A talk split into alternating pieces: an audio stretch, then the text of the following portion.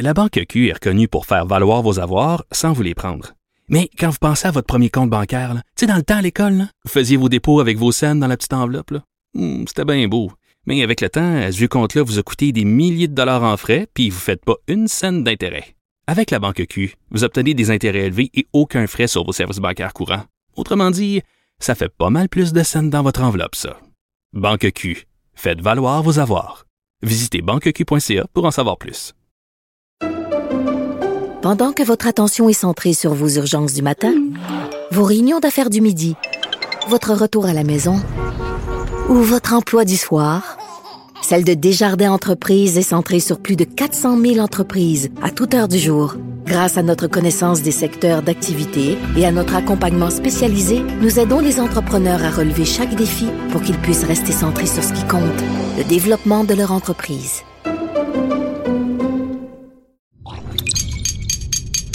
Cube Radio. Du, du, du, du Trisac. L'o- L'original. Radio. Du Trisac. Votre plaisir coupable. Cube Radio. Merci Richard de fermer la porte. Faut faire aérer sa cramouille, là. Ça sent l'effort, ça sent le travail acharné euh, de mes euh, collègues qui ont passé avant moi sur les mêmes chaises, avec le même micro, les mêmes écouteurs. Un petit peu de purelle, tout le monde. Bonjour. Euh, 23 novembre 2022. J'espère que vous allez bien. À 13h, on aura avec nous Denis Trudel, qui est député du Bloc québécois pour réagir, et porte-parole de la langue française euh, et euh, acteur aussi, euh, pour réagir à cette nouvelle qui est dans la Montreal Gazette. Euh, today, c'est le village de Three Pines qui se passe au Québec, au Québec en fait, euh, et c'est dans le, le Eastern Townships euh, de Louise Penny, who doesn't know what French Canadians are, parce qu'on parle de French Canadian, on parle même pas de québécois, et c'est une série qui commence euh, le 2 décembre sur la plateforme de euh, Prime Video. Et euh, les Québécois sont joués par des acteurs britanniques. Le principal, Armand Gamache, joué par Alfred euh, Molina, euh, qui a joué dans Spider-Man. C'est un grand acteur, mais c'est un Britannique. Euh, les autres acteurs, c'est des Canadiens anglais. Euh, puis il n'y a, pas de Québécois. C'est tous des personnages québécois. Il n'y a pas de Québécois. On parlait de ça, à quel point on est colonisé, puis c'est parfait, puis on l'applaudit. Puis autant Radio-Canada que la presse ont couvert le sujet, puis autant qu'ils ont à peu près rien dit sur la question. Ça vous dérange pas, ça, Mme Penny? Ben non, c'est des French Canadians, puis le personnage principal, c'est un French Canadian, mais euh, il a étudié euh, en Angleterre, puis il a pas d'accent, puis euh, c'est un anglo, puis bienvenue à l'appropriation culturelle. C'est une bonne nouvelle. Il faudrait appeler Benny, Betty Boniface, qui pour relancer Slave. Comme ça, on va arrêter de parler d'appropriation culturelle, à moins que ça ne s'applique qu'au Québec et aux Québécois et aux Blancs au Québec. Ça, c'est peut-être euh, une autre euh, théorie. Bref, on va en parler à 13h. À midi, on va revenir sur la biodiversité et les- la qualité des cours d'eau euh, au Québec. Mais tout d'abord, euh, Seychelles Harding est directrice des communications pour Portage. Madame Harding, bonjour. Bonjour à vous. Bonjour, merci d'être là. D'abord, expliquez aux gens euh, ce que vous faites dans la vie chez Portage.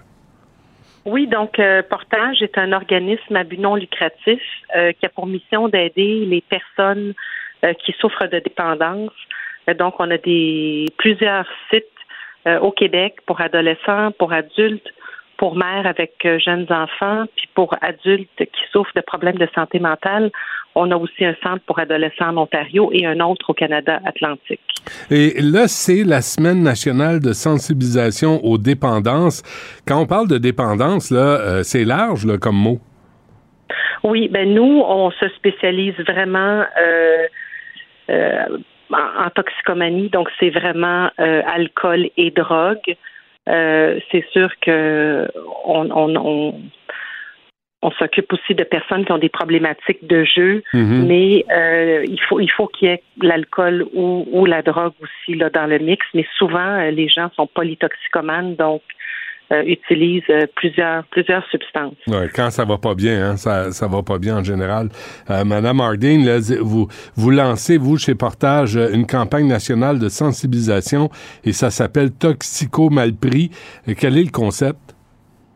Euh, donc pendant la COVID, on s'est on s'est vraiment questionné. On a parlé aux aux jeunes, ou je devrais dire après, ben, en tout cas récemment, il y a à Mhm. peu près un an, on a parlé aux jeunes dans nos centres pour savoir comment ils se sont sentis pendant la COVID euh, et puis euh, comment euh, ils se sentent. Donc, on a vraiment retiré différents, différentes thématiques dont la dépression, l'anxiété, la surmédicamentation.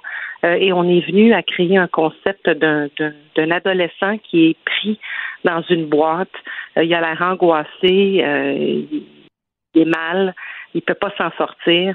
Donc, on est venu avec ce concept-là pour notre, euh, notre nouvelle campagne qui tombe à point aussi parce que Portage aura 50 ans en février 2023. Mhm. Donc, c'est une campagne qu'on lance cette semaine durant la semaine de prévention des dépendances, mais qui va vraiment rouler là, tout au long euh, de 2023. Avez-vous vu une différence euh, causée dans le comportement, dans les dépendances, dans la réaction des gens là, euh, pendant et à la suite du, des confinements puis de, de la COVID-19 là, pendant cette pandémie? Mais on a eu moins d'adolescents pendant la COVID. Euh, je sais pas si parce que tout était fermé, puis nous, c'est sûr qu'on pouvait pas avoir euh, de sortie. Euh, Portage, c'est quand même un programme résidentiel d'une durée de trois à six mois pour les adolescents. Donc, je sais pas si ça, ça fait en sorte que on a eu moins d'appels, mais euh, récemment, on a on a beaucoup d'appels, puis les jeunes euh, sont Qu'est-ce qu'on vous dit? le mot, là, mais sont, sont maganés. Ah oui? Euh, oui, ils ont souffert beaucoup pendant la, la, la, la pandémie. On a tous souffert pendant la pandémie, mais surtout la tranche d'âge Mais- euh, Mais, mais, 14-21 ans. mais qu'est-ce qu'on vous dit euh, exactement, concrètement? Ben, ce qu'on nous dit, c'est que les jeunes étaient. L'école, il n'y avait pas d'école pendant un certain temps. Euh, les équipes sportives, donc tous ceux qui faisaient des sports, ils pouvaient pas faire leur sport. Euh, L'école à la maison, ben c'est déprimant pour pour plusieurs. Il y a eu des décrochages et tout. Euh, donc nous, on offre un programme scolaire aussi sur place pour aider les jeunes à se remettre euh, à jour dans leurs études. Ça fait partie de, de la thérapie qu'on offre. Donc, euh, ça a été difficile. C'est c'est plus au niveau, c'est ça, santé mentale Mhm. qui, qui, qui, qui va avec toxicomanie aussi souvent. Oui. Madame Harding, moi, je remets pas ça en question, là, mais, mais je viens, je viens d'une époque là, où, euh, des fois, là, puis je pense à, ma mère, à mes parents, là, des, générations avant nous qui l'ont eu tough, qui ont passé à travers des, des obstacles et des périodes vraiment noires. Puis euh, il y a comme un appel aussi à la résilience. Puis il me semble que ça manque ça dans le discours ambiant, dans la culture populaire, un appel à la résilience. Laisse-toi pas aller, euh, re- relève-toi, prends-toi en main, tu sais, laisse-toi pas abattre par les circonstances. Parce que je je comprends toutes les thérapies, tout ça là, mais il me semble que ça manque comme message. Ça. Ben écoutez, je pense, je pense que quand, quand on a vraiment des problèmes euh, sérieux de toxicomanie, c'est c'est impossible de dire à quelqu'un prends-toi en main puis que cette personne-là se prend en main. Les gens ont besoin d'aide à ce moment-là. Euh, mais écoutez, on, on vit dans une autre époque où les choses sont sont différentes. Je comprends ce que vous voulez dire, mais euh, on doit quand même composer avec avec la réalité d'aujourd'hui. Euh, je pense que les tout ce qui est téléphone cellulaire, euh, ordinateur, tout ça, ça crée beaucoup d'isolement. Puis le, le- le- Mm. je pense que le monde a changé là, depuis le. Ouais. Euh, oui, puis, puis c'est vrai qu'ajouté au confinement puis à la pandémie, il y a tous les, les écrans, toutes les tablettes qui effectivement, les jeux, les jeunes jouent chacun de leur côté, puis ils disent on joue en, en lien, on joue en gang, mais ils se voient pas, ils se côtoient pas, puis ils n'ont pas d'interaction. Exactement. C'est grave, hein? Euh, est-ce que est-ce qu'il y a un lien commun qui amène les gens à la dépendance? Euh, Il n'y a pas de lien commun. Il n'y a pas de lien commun. Il n'y a pas de jeunes type de, jeunes typiques. euh, mais par contre, je dois dire que dans nos centres adolescents, 90% de nos jeunes ont noté ou ont nommé que la marijuana était leur drogue de choix et leur drogue principale. Donc, c'est- c'est c'est pas mal ce qui. Comment vous décodez ça, vous? Euh, Parce que là, on l'a légalisé là, depuis euh, quoi, 2018, euh, c'est légal au Canada? Comment vous décodez ce- ce- ces propos des ados? Ben écoutez, ben, c'est une, très mauvaise nouvelle pour nous. Portage s'est vraiment battu pour qu'on puisse euh, augmenter l'âge euh, à, 21 ans pour pouvoir euh, accéder à, la SQDC, mais c'est sûr que le message dans la population, c'est très quand, quand je parle aux jeunes, pour eux, la marijuana, mais il n'y a pas de problème. C'est comme l'alcool, il n'y a pas de. Hmm. Mais, mais on, voit que avec tout tout ce qui circule et tous les, les, les wax pens que les jeunes utilisent à l'école où euh, ils peuvent fumer de la marijuana avec un, taux de THC très élevé, puis il n'y a aucune odeur, rien. Euh, ben c'est, c'est, ça affecte beaucoup. Euh, ouais, c'est pas banal, hein? non, c'est pas banal du tout. Ça gèle la bine solide, le, le pot d'aujourd'hui. Oui, et puis plus on en prend, plus on en a besoin. Donc, ah euh, c'est vraiment servicieux. Avant qu'on se quitte, Mme Harding, je lisais un article de Radio-Canada de février 2022 où on disait la consommation abusive d'alcool des jeunes a explosé durant la pandémie. Alors, c'est pas cette préoccupation que vous avez, vous, chez Portage, c'est pas d'aujourd'hui, là. C'est pas euh, spontané. Ça fait, ça, fait des mois, là, qu'on, qu'on en parle de l'impact de la pandémie sur les dépendances. Oui, oui, oui, exactement. Puis nous, cette campagne-là, ça fait ça fait un an qu'on l'a qu'on l'a commencé, donc ça fait ça fait c'est pas nouveau, comme vous dites. Bon, ben, parfait. Écoutez, on va, euh, on s'arrête là-dessus. Ça va être diffusé où ce Toxico Malpris, cette campagne publicitaire? Donc, pour l'instant, c'est sur les réseaux sociaux pour rejoindre les jeunes. Donc, euh, Instagram, euh, Facebook, Spotify. et après les fêtes, on va vraiment être à la télévision, à la radio, sur le web. On va faire de l'affichage aussi euh, dans les rues euh, à l'été 2023. Et qu'est-ce que vous cherchez comme réaction? Ben, écoutez, moi, ce qu'on veut, c'est vraiment de, parler aux parents, de parler aux enfants, euh, aux adolescents et de, leur dire s'ils ont besoin d'aide, de nous appeler, poser des questions, parler, ou ouvrir le dialogue avec vos adolescents. Et puis, il n'y a, a, pas de gêne à appeler un centre de réadaptation. On veut vraiment déstigmatiser euh, la problématique parce que ça, arrive souvent, puis il faut pas euh, faut, faut pas faire semblant qu'il n'y a pas de problème parce hmm. qu'après ça, on, se retrouve avec des plus gros problèmes. Est-ce que est-ce que vous diriez que le, le, dialogue, c'est comme un élément important là, pour, euh, pour éviter de sombrer justement dans ces dépendances? Ben, c'est très important parce qu'en amorçant le dialogue, on est capable de voir si notre, notre adolescent a des, des problématiques. Euh, puis après ça, on peut les adresser avant qu'il soit trop tard. Hmm. Très bien. Du euh, portage, euh, directrice des communications Seychelles Harding. Madame Harding, je vous souhaite bonne chance. Merci de nous avoir parlé. Merci à vous. Au revoir. Au revoir. Nicole Gibaud. Une chronique judiciaire. Madame la juge. On s'objecte ou on s'objecte pas? C'est ça le droit criminel. La rencontre Gibaud-Strisac. Nicole, bonjour. Bonjour, Benoît. À quel point tu as vu des gens euh, utiliser le. Pas utiliser, comment je dirais ça, mais tu sais, qui ont commis un crime, là, puis là, ils se rendent compte dans, dans à quelle profondeur ils sont tombés dans le trouble, euh, et tout ça, c'était lié avec la consommation d'alcool et de drogue? Euh, tout le temps. Ah oui? Presque tout le temps. Extrêmement rare que c'était pas soit à cause de. C'est exactement une des raisons qui était évoquée à chaque fois. Euh, ça fait du, dommage épouvantable. Alors, euh, c'est presque régulier.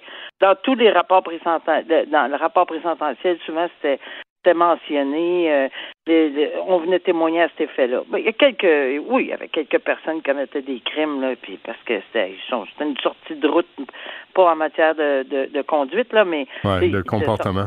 C'est ça, de comportement, point final. Mais hmm. d'habitude, la drogue fait des ravages euh, et a des tentacules très, très, très longues. Parle-nous de, s'il te plaît, euh, Harold Lebel, la saga continue.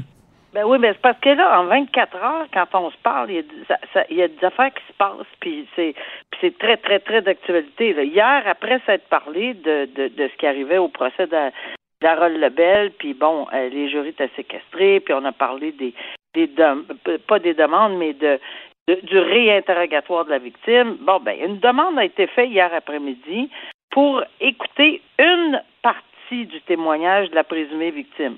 À partir du baiser, c'est bien clair, c'est une partie. À partir du baiser jusqu'à l'épisode de la salle de bain.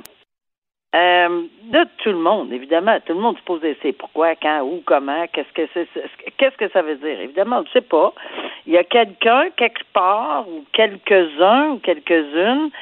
Euh, c'est extrêmement important qu'ils réécoutent ceci. Pourquoi? Pour argumenter sur un point, pour dénouer un point, pour euh, bon. Alors, pour en venir à cette décision de remettre les notes scénographiques ou enfin pas les notes scénographiques mais l'enregistrement, ben le, le, juge doit consulter l'avocat de la défense, l'avocat de la couronne, puis en faire euh, tu sais, en faire un petit résumé puis dire écoutez oui vous pouvez écouter le, parce que d'habitude on, on, on demande d'écouter tout le témoignage mais là ça aurait pris peut-être une journée et demie Mhm. donc acquiescer mais en autant que la partie qu'il demande on, on trouve la partie du contre-interrogatoire. À chaque fois que c'est l'interrogatoire de la victime par, par exemple, le procureur de la couronne, ben, il faut aller chercher la partie qui correspond au contre-interrogatoire. Il faut vraiment que ça soit très juste dans cet équilibre-là pour que euh, euh, les jurys aient un portrait général. Pas juste dire Ah ah, je l'avais dit, ben oui, c'est sûr, parce que quand elle est interrogée, ou une, pas juste elle, cette victime, présumée victime, mais quand on est interrogé souvent par la partie euh, par la couronne, c'est un peu plus facile qu'en contre-interrogatoire, donc il ne faut pas rester juste sur une partie. Donc ça, c'est ce qui s'est passé hier. Pas de nouvelles, mais c'est une heure et demie à peu près d'écoute. Alors, à partir de deux heures et demie, trois heures et demie, ils ont arrêté à quatre heures et demie. Euh, bon, ils ont dormi là-dessus. Évidemment, tout le monde sentait que peut-être que ça dénouerait quelque chose, puis qu'on aurait un verdict aujourd'hui. Euh, surprise, euh, encore pas. Et c'est ça un verdict. Hein? C'est, c'est, on est, tout le monde est sur le qui-vive tout le temps. J'ai tellement, tellement vu ça. Et euh, on attend, puis on attend, puis hop, une question, une enveloppe. On ne sait pas si c'est un verdict, on ne sait pas si c'est une question. Euh, tout le monde est sur le qui-vive euh, dans, dans, dans cette situation-là. Et là, aujourd'hui, il est rendu 11h20 à peu près, là.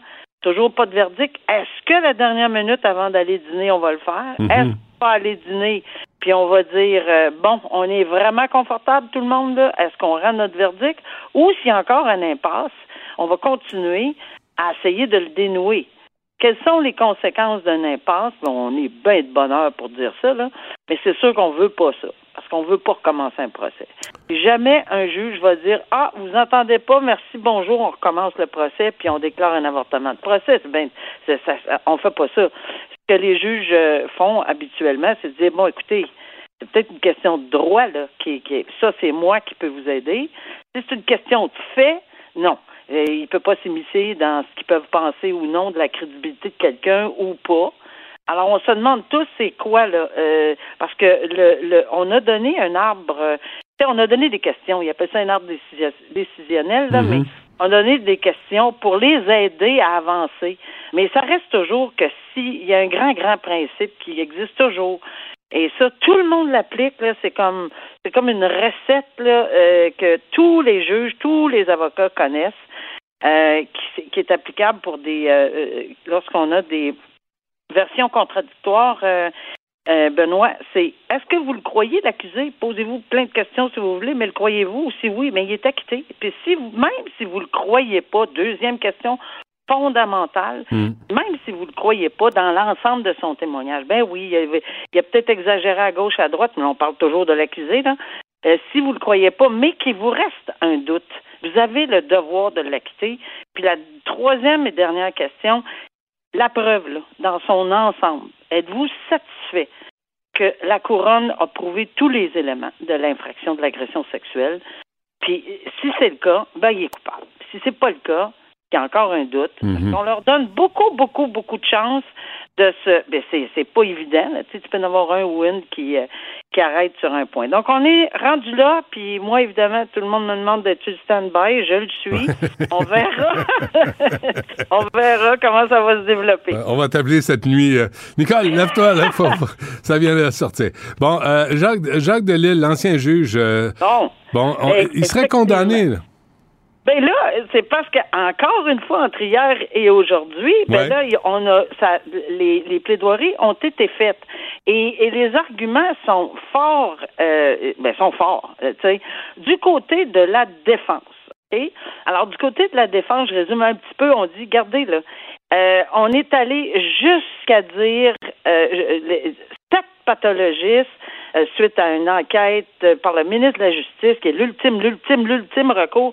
Mais je sais même plus si je suis capable de dire l'ultime recours, parce que ça n'arrête jamais dans ce dossier-là, là, Ouais. mais en tout cas, l'ultime recours euh, au ministre de la Justice a dit les sept pathologistes, on n'a pas le détail, puis on ne l'aura pas parce qu'on ne sait pas s'il va y avoir un deuxième procès ou non, jusqu'à ce qu'on euh, on ait cette décision de la Cour d'appel.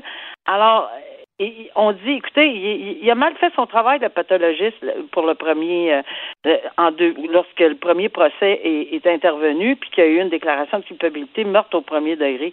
Il n'a pas gardé les pièces, il n'a pas assez gardé le. Bon, c'est lugubre l'heure du dîner, là, mais il n'a pas gardé le cerveau, il a pas. On ne pourra pas faire d'autres expertises, on n'a pas de défense pleine et entière si on a un deuxième procès, puis ça, va devenir un procès qui va être euh, pas équitable et qui sera pas juste pour l'accusé. On a plein d'arguments effectivement euh, de cette nature. La couronne dit bon, ok.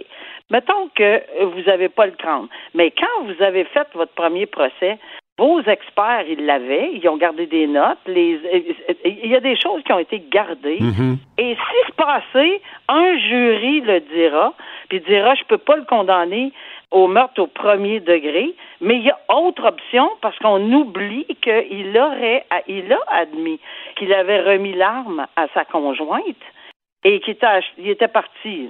Ça m'avait frappé, là, qu'il était parti acheter des petites choses, là, et euh, il avait dit de penser à son affaire. Ben oui, mais que, même si c'était un suicide, la couronne prétend que ça devient non pas un meurtre au premier degré, peut-être, si on, a un doute sur la preuve balistique, mais si on en arrive à la conclusion que euh, on n'a pas de meurtre au premier degré, mais peut-être qu'on n'a pas peut-être, on aurait certainement un homicide par négligence. On a remis une arme à feu à quelqu'un qui a dit qu'il voulait se suicider.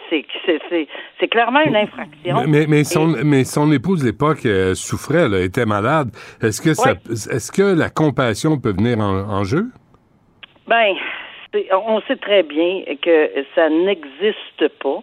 Euh, le meurtre par compassion, même si on l'a déjà vu dans un. Mais tu sais, on, on- non, on n'a pas vu, on a vu les gens l'appeler comme ça, mais le code criminel le prévoit pas. Il n'y en a pas de ça. Mais ce que le jury peut faire en arrière dans, dans une petite salle, on l'a vu dans dans dans d'autres dossiers, euh, on ça se peut qu'on dise, ben écoute, genre, on comprend la situation, mais par arme à feu, pas sûr. Euh, que, que on aurait, tu sais, c'est quand même terrible de voir que cette dame-là, si, et je dis bien S, un grand, grand S, si elle avait pris l'arme, elle était complètement contorsionnée, sa main, parce qu'elle elle, elle n'aurait pas pu tirer avec, euh, elle était paralysée de la main qui aurait pu, euh, il fallait qu'elle le mette à l'envers. Elle a un feu de, comment est-ce qu'on appelle ça, du, euh, euh, de la poudre de canon dans la Mhm. main. Mhm. Euh, tu sais, les circonstances sont énormes. là. Il y a- Ok. Puis il y a plusieurs, plusieurs, plusieurs autres éléments circonstanciels selon la couronne qui font en sorte qu'un jury bien informé de tout l'ensemble de- des circonstances, parce qu'ils ont plaidé qu'il y avait une maîtresse, bon, que c'était trop. Il y, a- il y a bien des affaires. Hmm. Lui il dit je l'ai pas fait, puis il a jamais témoigné. Ça, ça m'a euh, bouleversé. Ça. Moi, tu sais, il a jamais témoigné. Il dit que c'est l'erreur de sa vie, absolument. Hmm. Mais il a C'est pas drôle, un, ju- un juge là, euh, qui fait des erreurs comme ça lors d'un procès quand ça vient, quand c'est à propos de lui-même. Moi, assez- j'ai toujours, j'ai toujours soumis que, ben non, il n'a pas témoigné. Peut-être que c'est vrai ce qu'il dit. Bon, euh, je sais que ses avocats, puis il y a bien du monde qui le croit là-dessus, qu'il voulait pas offusquer sa famille puis déclarer qu'il avait remis l'arme. Mais il y a aussi le fait qu'en déclarant qu'il a remis l'arme, il savait très bien qu'il commettait une infraction. Là. Mhm. OK. Et on sait pas. avant, avant qu'on se quitte, Nicole, un mot sur la commission sur l'état d'urgence qui euh, s'éternise. Ben oui, ça, ça s'éternise, mais mais là, je pense qu'il y a du monde qui commence à être tanné des deux. Le, le juge Rouleau, il est, il est- puis avec raison. Hein, je l'ai écouté le, le petit euh, euh, le petit bout là où il perd patience. Bon, perd patience.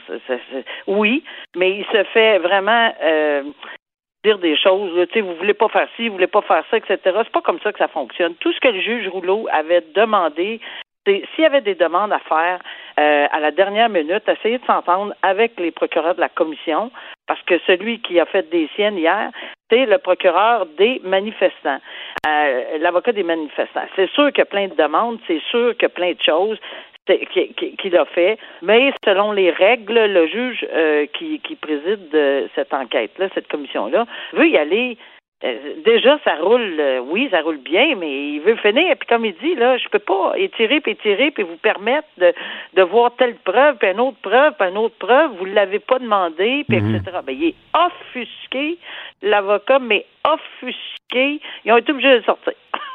C'est pas compliqué. Ils l'ont mis dehors et euh, il s'est calmé parce qu'en fin de journée, il est revenu. Expulsé comme un camionneur. C'est pas, Ouais. pas long. hein.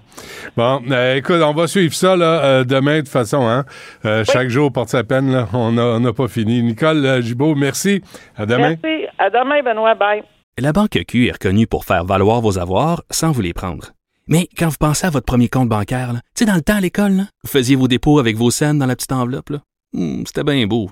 Mais avec le temps, à ce compte-là vous a coûté des milliers de dollars en frais, puis vous ne faites pas une scène d'intérêt. Avec la Banque Q, vous obtenez des intérêts élevés et aucun frais sur vos services bancaires courants. Autrement dit, ça fait pas mal plus de scènes dans votre enveloppe, ça. Banque Q. Faites valoir vos avoirs. Visitez banqueq.ca pour en savoir plus. Pendant que votre attention est centrée sur vos urgences du matin, vos réunions d'affaires du midi, votre retour à la maison ou votre emploi du soir, celle de Desjardins Entreprises est centrée sur plus de 400 000 entreprises à toute heure du jour. Grâce à notre connaissance des secteurs d'activité et à notre accompagnement spécialisé, nous aidons les entrepreneurs à relever chaque défi pour qu'ils puissent rester centrés sur ce qui compte, le développement de leur entreprise. Du Trisac. S'il y en a un dont la sagesse est pas encore arrivée avec le temps, c'est bien lui. Toujours aussi mordant que les premiers temps. Benoît Dutrisac. Je vais essayer de t'aider. Conoscopie, la comédie musicale. Benoît Dutrisac. M'en occupe, Richard. Mets ton doigt sur la bande négative. J'ai rien à cacher, moi, je suis transparent. Ouais. Richard Martineau. Il devrait prendre euh, exemple sur toi. La rencontre. Moi, le seul endroit où je suis pas d'accord avec toi, là, c'est les cirques. Moi, j'étais prête, là. Mais comment tu réglé mon problème? En étant gentil, La rencontre Martineau Dutrisac. je m'attends à y coucher sur ton testament. Non. Bon, euh, Richard, j'ai une question quiz pour toi. Ah ouais, donc. Toi, des fois, tu as des solutions. Les gens portent pas attention, hein, le mais, temps. mais tu es là pour apporter des solutions et aider. D'ailleurs, j'en ai un, j'ai un conseil, là, avant, avant que tu me... Ouais, j'ai un conseil. On parle beaucoup de consentement ces temps-ci. Est-ce que la fille me donnait son consentement? J'ai un conseil pour vous, les gars. Si la fille dit arrête, arrête, arrête, puis te donne des coups de poing sur le thorax, c'est parce que ça ne tente pas. OK. C'est noté. Voilà, voilà, c'est noter ça quelque part et c'est. euh, voilà. Ou juste non. tout le temps là pour Ou donner des conseils. Ouais, juste non. Ou juste. Juste. Sais, quand elle est de l'embrasser, elle se tourne la Non, face, là, puis, euh, elle a comme une moue, là. Puis elle te repousse la face Attends, avec sa main. Habituellement, c'est un, signe c'est un indice habituellement Ouais. que ça y tente pas. Essayez de décoder ça. Ouais. Euh, C'est subtil, mais Mhm. Sais qu'il y a le COP 20, le COP 15 là, qui s'en vient, la COP 15, là, les conférences là, sur la biodiversité, on va en parler à midi tantôt euh, au Palais des Congrès, il ça avoir la vient. police partout. Là, on a, on a monté des, des barricades, puis des, des, des, des barbelés, puis des, des clôtures électrifiées. Penses-tu qu'il va y avoir des, des rigolos qui vont aller au musée des beaux-arts puis jeter de la soupe sur un- une toile? Pas le temps là. Ben oui. Ben non, mais faites Mais pas ça ça, va sur, arriver. sur un riopel, mettons. Oui, Un, un, un Molinari. fortin, un- tu sais, bon. Oui. Euh, mais là, présentement, là, au Palais des Congrès, je te garantis que ça ne durera pas. Là, à partir du mois de décembre, là, quand tous les dignitaires euh, qui vont venir à Montréal là, pour faire euh, la conférence sur la biodiversité, euh, euh, ben, on va se débarrasser des itinérants. Là. Mais présentement, je ne sais pas si tu as lu dans la presse, les gens qui travaillent au Palais des Congrès, Ils sont écœurés. les coiffeuses, les coiffeurs, les gens qui travaillent chez Tim Hortons ou dans les cafés, il y a une galerie aussi, ils en peuvent plus. Ils en peuvent plus de l'état des choses. Les itinérants arrivent parce qu'il fait froid, ils se réfugient. Puis là, il y a de la chicane, ça crie, euh, tu sais, bon, c'est pas nécessairement très bon pour le commerce. Parce que, parce que là, ils vont dire, ils vont passer pour une gang d'égoïstes, mais j'aimerais vous voir, vous, si devant chez vous, tout le temps, quand tu sors de chez toi, il y a quelqu'un qui a chié sur ton balcon, qui est sous, puis tu dois l'enjamber à chaque matin.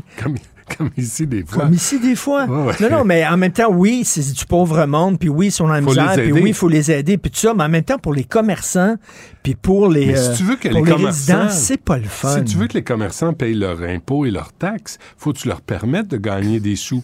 faut que tu leur permettes d'ouvrir leur commerce. Et là, la sécurité du Palais des Congrès dit, on s'en mêle pas parce que ça se passe dans les commerces. Et la police dit, on s'en mêle pas parce que ça se passe au Palais des Congrès. La ville de Montréal s'en mêle pas parce que c'est pas des dignitaires qui sont dérangés. Donc, les itinérants font un peu la loi et l'ordre là, au Palais des Ça Congrès. passe dans le crack. Pas mal. Mais c'est drôle. Quand il va arriver la COP 15, la COP 15 avec les dignitaires, je Ah te garantis qu'il n'y en aura plus un dans les alentours. Euh, plus un. On va les faut que avoir. ça soit propre. Ben, faut, Faut faut les montrer dignitaires. que les dignitaires, Comme quand, quand- ils arrivent ici, Exactement comme lorsqu'un ministre de la Santé débarque dans une urgence. Tout le monde est prévenu à l'avance. On vide les civières, on passe la mop, on passe le Windex, puis là, c'est étincelant, Puis- puis il dit, ça va pas si pire. dans et tous fond. ces dignitaires vont venir, bien sûr, en pédalo et en vélo Ben oui. Pour polluer le moins Ben, possible. certain. Euh, C'est sûr. on- je viens de lire, puis là, il faut que je vérifie, là, j'ai lu deux, deux versions. La COP 27 qui a eu lieu en Égypte, là, il y a eu entre 400, puis c'est ça, il faut que je vérifie parce que c'est beaucoup, entre 400 et 800 jets privés pour combattre les changements climatiques. Entre 400 et 800. J'ai j'ai lu deux articles qui disaient euh, un 400, l'autre 800. Quoi qu'il en soit, casse ça à 600, mettons, tu sais, pour pas faire de Mais chicane. C'est comme les vedettes d'Hollywood, là, qui Pareil. sont, euh, tu sais, qui ont, ils ont six maisons, Ouais. euh, ils ont les jets privés. Comme euh, Frépouille premier. Puis euh, là, ça te parle d'écologie, puis d'environnement, puis tout ça. le Leonardo DiCaprio. Ben sais. c'est une joke. Puis là, ils vont venir euh, ici, ils vont venir pour la COP 15, là, parler de, biodiversité. Puis, euh, puis là, ils vont au- en Égypte parler de changement climatique pour dire aux gens, ben là, oubliez pas, prenez l'autobus. Oubliez pas, là, marchez, là, prenez votre vélo. Parce que nous, on est en, en jet privé, là, on peut pas se passer de ça. là. On est important. Vous autres, le petit peuple, la, la plèbe, style, marchez. Tu sais Empilez-vous dans un Tu autobus, sais un wagon de métro. quatre ans, tu vas pouvoir prendre l'autobus. le. Gratis. Non, non, mais tu vas pouvoir Gratis. le prendre parce que là, si tu- non, mais là, si tu le prends pas, c'est parce que ça coûte trop cher. On Ça, sait, là. non, Toi, t'es t'es j'ai au pas. Seine. Oui. T'es au Seine. tu le prends pas, ça coûte trop cher, mais là, tu vas pouvoir enfin aller en métro par en Enfin. autobus. Oui, c'est ça. Enfin. Que je, le, je le souhaite. Les Euh, gens, les gens qui disent faut pas, faut pas juger les gens par leur apparence. Faut pas que tu juges. As-tu vu l'ancien chef des Hells Angels qui s'est fait montrer la porte d'ailleurs? Le gars s'est fait montrer la porte par les Hells Angels. ah Est-ce oui, qu'il a un recours? pour- Est-ce qu'il peut aller voir son. Ben oui, les ressources humaines. Est-ce qu'ils ont un service de ressources humaines Mhm. aux Hells Angels en disant j'ai été discriminé? Ils l'ont sacré dehors parce que c'est comme une entreprise. hein. Le CA regarde à un moment donné, est-ce que notre PDG nous a permis de faire de l'argent? Ben oui. Quel est le chiffre d'affaires? Puis là, ils ont dit, ben lui, il est pas bon. Mais euh, Est-ce qu'il est bon pour notre branding? Est-ce que est-ce qu'il est euh, accueillant et euh, tu sais, Ben pas, oui. pas sûr là. il s'est fait montrer en pas. As-tu vu, le gars, il était, c'est écrit Hells Angels d'en face. Non, t'es plein de préjugés. Salvatore. Casetta, tu peux pas ressembler plus à Hells Angels que ça. tu sais, quand on dit des fois, faut pas juger les gens selon leur apparence, hein, Mais tu sais, euh, puis il y a un autre article dans, le, dans la presse, Richard, là, ça vient à, à la suite de ce que tu dis. Euh, demande d'action collective sur le profilage racial policier. Tu sais, déjà, on parle de désengagement. Il y en a du racisme chez les policiers. Il y en a chez les policiers, chez les caifeuses, chez les animateurs de radio, chez les balayeurs, chez... il y en a partout. Partout. Mais il y a du bon monde aussi, partout. Et là, tout à coup, on demande une demande d'action collective sur le profilage racial policier parce qu'on dit que, euh, bon, les personnes noires sont deux, deux fois plus susceptibles de se faire interpeller par la police qu'une personne blanche. Parfait. Voyons voir. Mais là, une action collective, là, ça veut dire que là, les policiers ne vont plus intervenir. Ça, ça veut dire que tu demandes la perfection aux policiers s'ils arrêtent pour vérification tout, tout citoyen à la peau noire. Tu ne peux plus, tu ne pourras plus, un policier ne pourra plus se tromper y a plein ou de juste policiers qui vérifier. veulent pas venir à Montréal, ils Ben veulent oui. plus travailler à Montréal, c'est trop compliqué. Ça s'en vient. là. Et en même temps, c'est vrai que le profilage racial. Euh, c'est déplaisant. C'est c'est désagréable. On a ici. On peut euh, pas comprendre. un- on a un collègue qui travaille à Québec, Ah ouais. recherchiste, Ah ouais. Louis-Antoine Lemire, euh, qui dit que lui, il a, il a- il a une auto de luxe, c'est ça qu'il nous a dit, il a une belle auto. Et euh, c'est un jeune noir. Et il se fait, il dit régulièrement arrêter, Mhm. intercepter parce que, hey, comment ça, c'est ton char? Puis tu sais, ben oui, c'est mon char. C'est moi, bon. moi, ce que je retiens aussi Oui. dans cet article-là, c'est la façon avec laquelle les policiers s'adressent aux citoyens. Il y a quelque chose qui marche pas là-dedans. Le hey toi là, puis hey toi là, tu sais, ça peut pas marcher. S'ils veulent être respectés, faudrait qu'ils commencent par respecter les citoyens quand ils s'adressent à eux. Comment ça, hey, toi? Tu t'es déjà fait aborder, Ben, hey, toi? Il y, a- il y a des gens qui disent, moi, je me fais arrêter, puis c'est, hey, euh, toi, euh, je te, je te, je te check. Il devrait, peut-être, faut, faut apprendre à vous voyez aussi, là, puis accorder les verbes.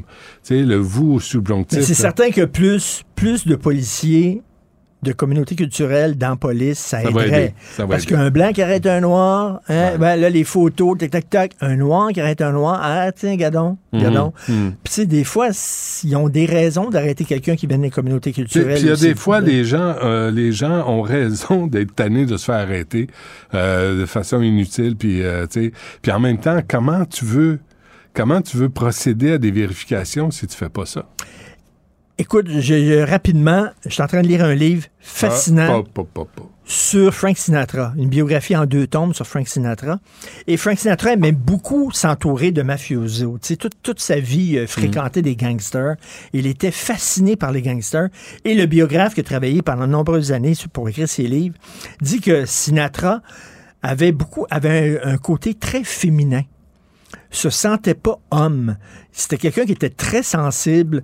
euh, qui, fait des qui- dépressions. faisait souvent des Ouais. dépressions, euh, se remettait souvent en question, Mm. était incapable d'être seul, devait tout le temps avoir des gens autour de lui, pleurait souvent, etc. Et le fait de chercher la compagnie de tough, il se prenait pour un tough. Il était avec eux autres, là, puis là, là, il marchait avec sa gang en Mm-hmm. Il arrière. était pas là, gros, hein, il roulait. Il était pas gros. T'es tout petit. Il était tout maigre et tout ça. Ben oui. Et c'est là qu'il y avait un problème avec sa propre virilité. Ah oui. Puis il allait, il, il se tenait avec des bombes puis des toffs Hmm. parce que il se donnait, là, là, il avait l'air d'un homme. Puis quand il était avec sa gang, là, il faisait C'est un peu comme toi avec moi.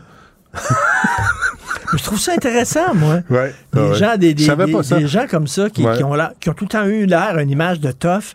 Puis tu dis, dans le fond, finalement, ce gars-là, là, on absolument pas. il se la jouait beaucoup. Là, Il se la jouait Parce énormément. qu'il chantait des chansons d'amour dans les années 50. Là, t'sais, il s'est transformé. Là, il s'est mis au, au swing, là, puis il a été un peu plus rock'n'roll quand il a rencontré Non, mais il était, tout le temps en train de, il était tout le temps en train aussi, quand il rencontrait des journalistes qui n'étaient pas corrects avec lui, il leur, leur crissait un coup de poing sur la gueule, Ben oui, il, il donc. menaçait, Faisait mal à etc., personne. il était élevé. Oui, là. il mesurait 5 pieds 1, il pesait 72 livres. Oui, mais il y avait, il y avait. Joe Bonanno en arrière ça. de lui. Là. Bonanno si, faisait peur. Bonanno est en arrière. Mm. Fait que lui, il pensait que c'était le petit caniche, puis il faisait « Wouhou! » Puis là, les gens avaient peur, puis ils pensaient que c'était à cause de lui, mais en arrière de lui, il y Mm. avait six pitbulls. Mais tu vois, ça- c'est un autre personnage, ça, dans l'histoire, tu sais, parce que là, on, on a déboulonné John A. McDonough, on déboulonne tout ce qui est pas vertueux à nos yeux, là, présentement. Mais Frank Sinatra, c'était un pas fin aussi, là. Avec les femmes, c'était un pas fin. C'était un homme de son époque. Puis par contre, quand il était avec Sammy Davis Jr., tu te souviens, il le ridiculisait sur scène. C'était son beau, sa, sa tête de turc, son beau Mais émissaire, c'était pas drôle. d'avoir une carrière. Mais il défendait contre les racistes qui euh, voulaient s'en prendre à Sammy Davis Jr. parce qu'il il avait marié une, une blanche. Les Mais gens... effectivement, les, les gens sont complexes. Puis, tu sais, effectivement, il y a des gens qui vont dire Ah, euh, Sinatra, blablabla, c'est c'est la masculinité toxique, puis tout ça. Personne n'est tout à fait noir, tout à fait blanche. Tu sais, comme Mm, il y- mm. les gens sont complexes et il faut se remettre à cette époque-là aussi. Ce que certains woke ont de la difficulté à faire parce qu'ils pensent que tout est venu au monde avec eux autres. Il n'y avait rien avant eux. C'était l'obscurité totale, la noirceur, et là, la lumière fut lorsqu'ils sont apparus. Mais quand tu incarnes toi-même la bienfaisance, tu t'attends à ce que tout le monde soit à ta hauteur. C'est ça la, vision qui est tordue dans tout ça. C'est qu'il y a Mais là, personne j'a- parfait. là, j'avoue de voir des vedettes hyper woke se faire annuler et se faire pointer du doigt par d'autres woke, de voir les woke s'entre-dévorer. Hmm. Moi, je suis assis avec du popcorn, puis je mange du popcorn, puis je regarde ça. Ouais. En un peu- mangeant du popcorn, de voir les woke s'entre-dévorer. Ils ont tellement fait chier pendant longtemps, ben du monde. Maintenant, c'est à eux autres à se donner des coups de poing dans la face. Moi, je suis assis, gros plat de popcorn. C'est un peu comme des. Je mange C'est comme des, des combi- euh, C'est comme des euh, cannibales en plein confinement. Là, il n'y a plus personne qui, pa- qui passe. Là, il dit bon, ben, on va se manger entre nous. Oui. C'est- tout ce qui reste. C'est tout ce qui reste, Fait que, exactement. fait que là, c'est le festival des cannibales. Ça te tente-tu d'avoir un peu de popcorn? Ah, on va en prendre, ça. on va regarder ça les pieds sur le pouf. Bon, Richard, c'est assez pour aujourd'hui. À demain. Merci. Merci.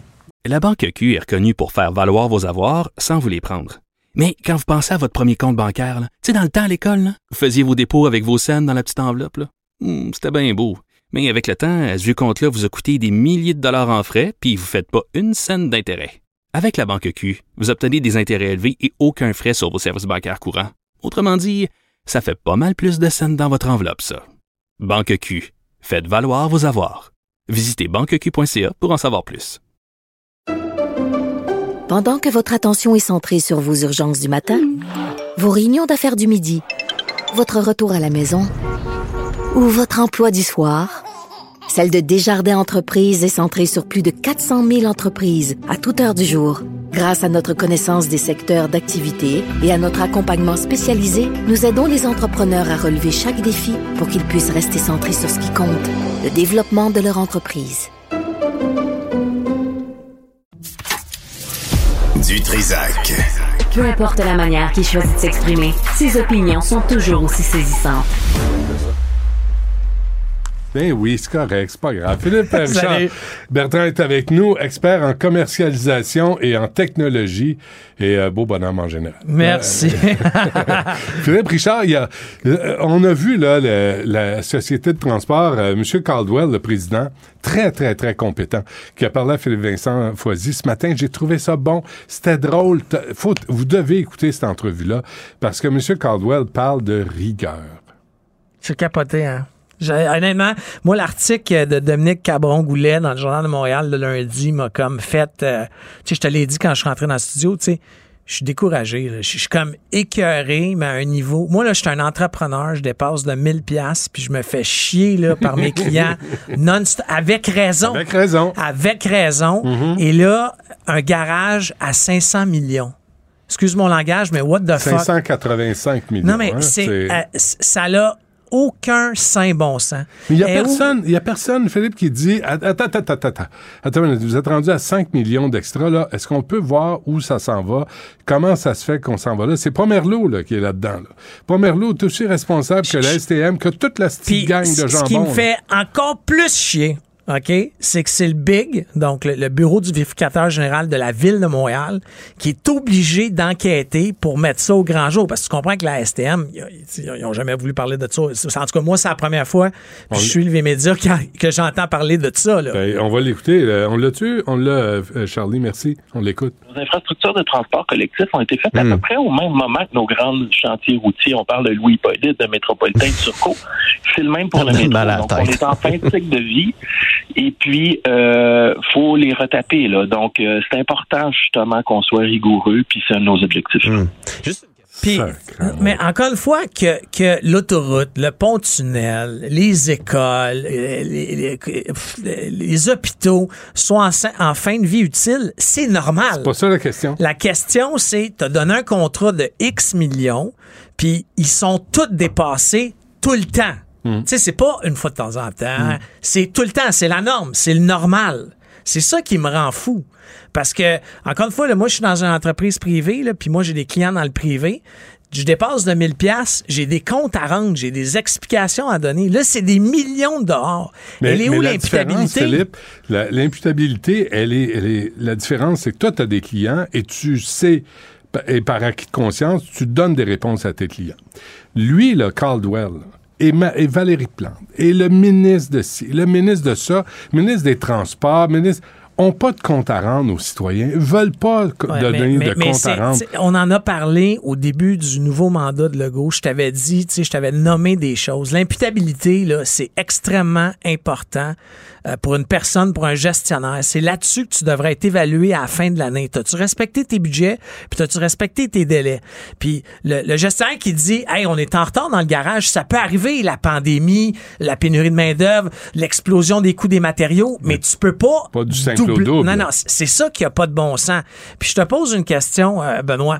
Est-ce que toi, t'embarquerais dans un avion? là? On va se faire un petit voyage de pêche demain. Là. On va partir ou de chasse, peu importe. Ouais. On va embarquer dans l'avion qui a été construite avec le plus bas soumissionnaire. Moi, j'embarque pas. Ah, genre Slingshot Airlines? Whatever. Ouais, ouais. Est-ce que t'embarquerais dans un avion qui a été bâti? Non, bon, mais toute la fonction publique, tout ce qu'on fait là, euh, toutes les routes, les hôpitaux, les écoles, les CHSLD, la nourriture, les bains, euh, tout est fait sur le plus bas soumissionnaire. Tu rentres pas. Ça, ce que ça veut dire, là, by the way, là, dans le commun des mortels. Tout le monde sait ça, là, sur la planète Terre. Tu rentres le plus cher, le moins cher possible, puis tu as une stratégie d'extra. C'est sûr. Tu sais, Ça- tu te souviens de la commission Charbonneau? hey, on peut-tu faire, hey, on veut faire un pont, combien ça coûte? Puis tu Hmm. regardes les soumissions. Puis tu vas peut-être avoir des surprises. Puis là, je vais te dire n'importe quoi, une entreprise étrangère va peut-être le faire pour euh, Mais, X faut- milli- mais pourquoi on ne demande pas des soumissions garanties, genre avec 10% de marge de manœuvre, mais pas plus? Et là, je suis désolé, mais les pomerlots de ce monde arriveraient et viendraient dire, écoutez, ça va pas coûter 285 millions, ça va en coûter 585 millions. Là, dit, si ça fait pas votre affaire, prenez le compétiteur. Mais moi, je peux pas le Exactement. faire. Mais là, ça prend, Ex- ça parce prend que là- l'intégrité là- des entrepreneurs. Là, les ministres se pavanent, les, les maires des villes se pavanent, disent Hey, on va avoir une nouvelle affaire, ça va coûter 50 millions. Puis là, tu dis Ah, 50 millions, ça a l'air pas pire. Ouais. Mais quatre ans après, ils sont rendus à 120, puis c'est pas fini, puis il y a eu plein de problèmes. Je suis sans. Moi, là, quand je fais des contrats dans le privé, là, les sommes forfaitaires, c'est comme ça que ça s'appelle, c'est la façon de faire. Puis le client est prêt à payer un petit peu plus cher parce qu'il sait qu'il dompe le problème chez nous. Moi, là, que pénurie de main-d'œuvre, les salaires ont augmenté, l'inflation, les taux d'intérêt, mon client, excuse mon langage, il s'en calisse. Je te paye un petit peu plus cher pour que tu le livres. Mais tu sais, quand tu vois des constructeurs comme Pomerleau, qui a de l'expérience, hein, et qui arrive, qui dit On a frappé de la roche. Excuse-moi, là, mais moi, j'ai planté, j'ai fait ma propre clôture froche chez nous.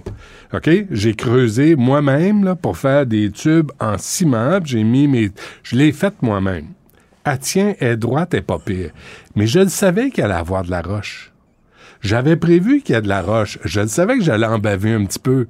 Comment ça se fait qu'eux autres arrivent avec des propositions, des soumissions, sans considérer qu'ils allaient creuser dans le roc? Parce que c'était à Montréal? Mais encore une fois, c'est c'est c'est fait pour qu'il y ait des extras. C'est c'est f- moi moi je regarde les appels d'offres dans mon domaine d'expertise. Ouais. Puis des fois je dis hey, c'est tellement ouvert là, ça va être soit le party ou un cauchemar.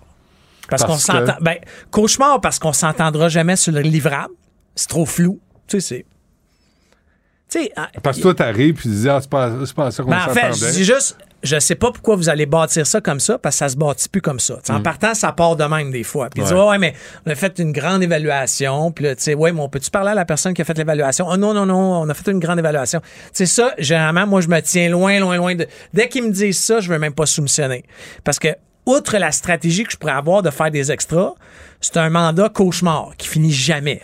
OK? C'est- Puis, tu sais, en gestion, là, il y a, là, je veux pas faire un cours de gestion aujourd'hui, mais il y a des choses que les gens, tu en gestion, on appelle ça le PODC. Tu sais, il faut que tu organises tes travaux, il faut que tu supervises. Tu sais, c'est, on appelle ça gestion 101 de projet, là. Mais des fois, tu regardes des projets comme celui de la STM, puis c'est comme si tout ce qu'on sait sur la gestion de projet a été ignoré. Ah, c'est sûr qu'il va y avoir des dépassements de coûts. Ça n'a aucun sens.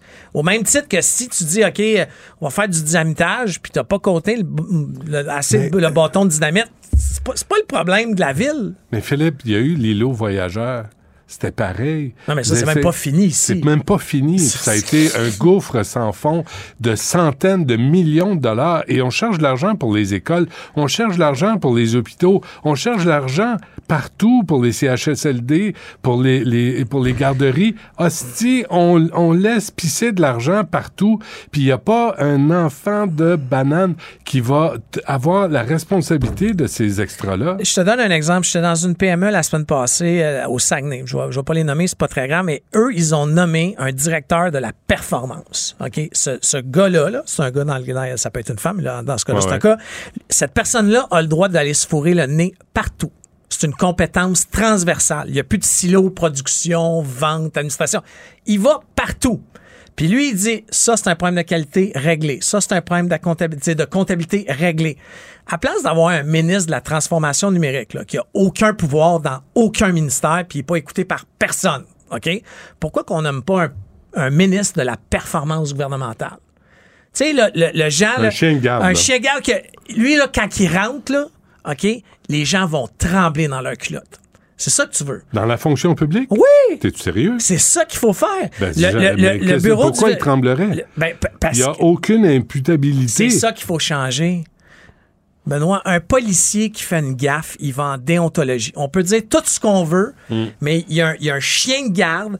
Euh, tu, t'es médecin, tu fais une gaffe, il y a le syndic. OK, au collège des médecins, t'es psychologue, il y a le syndic à là. Mm.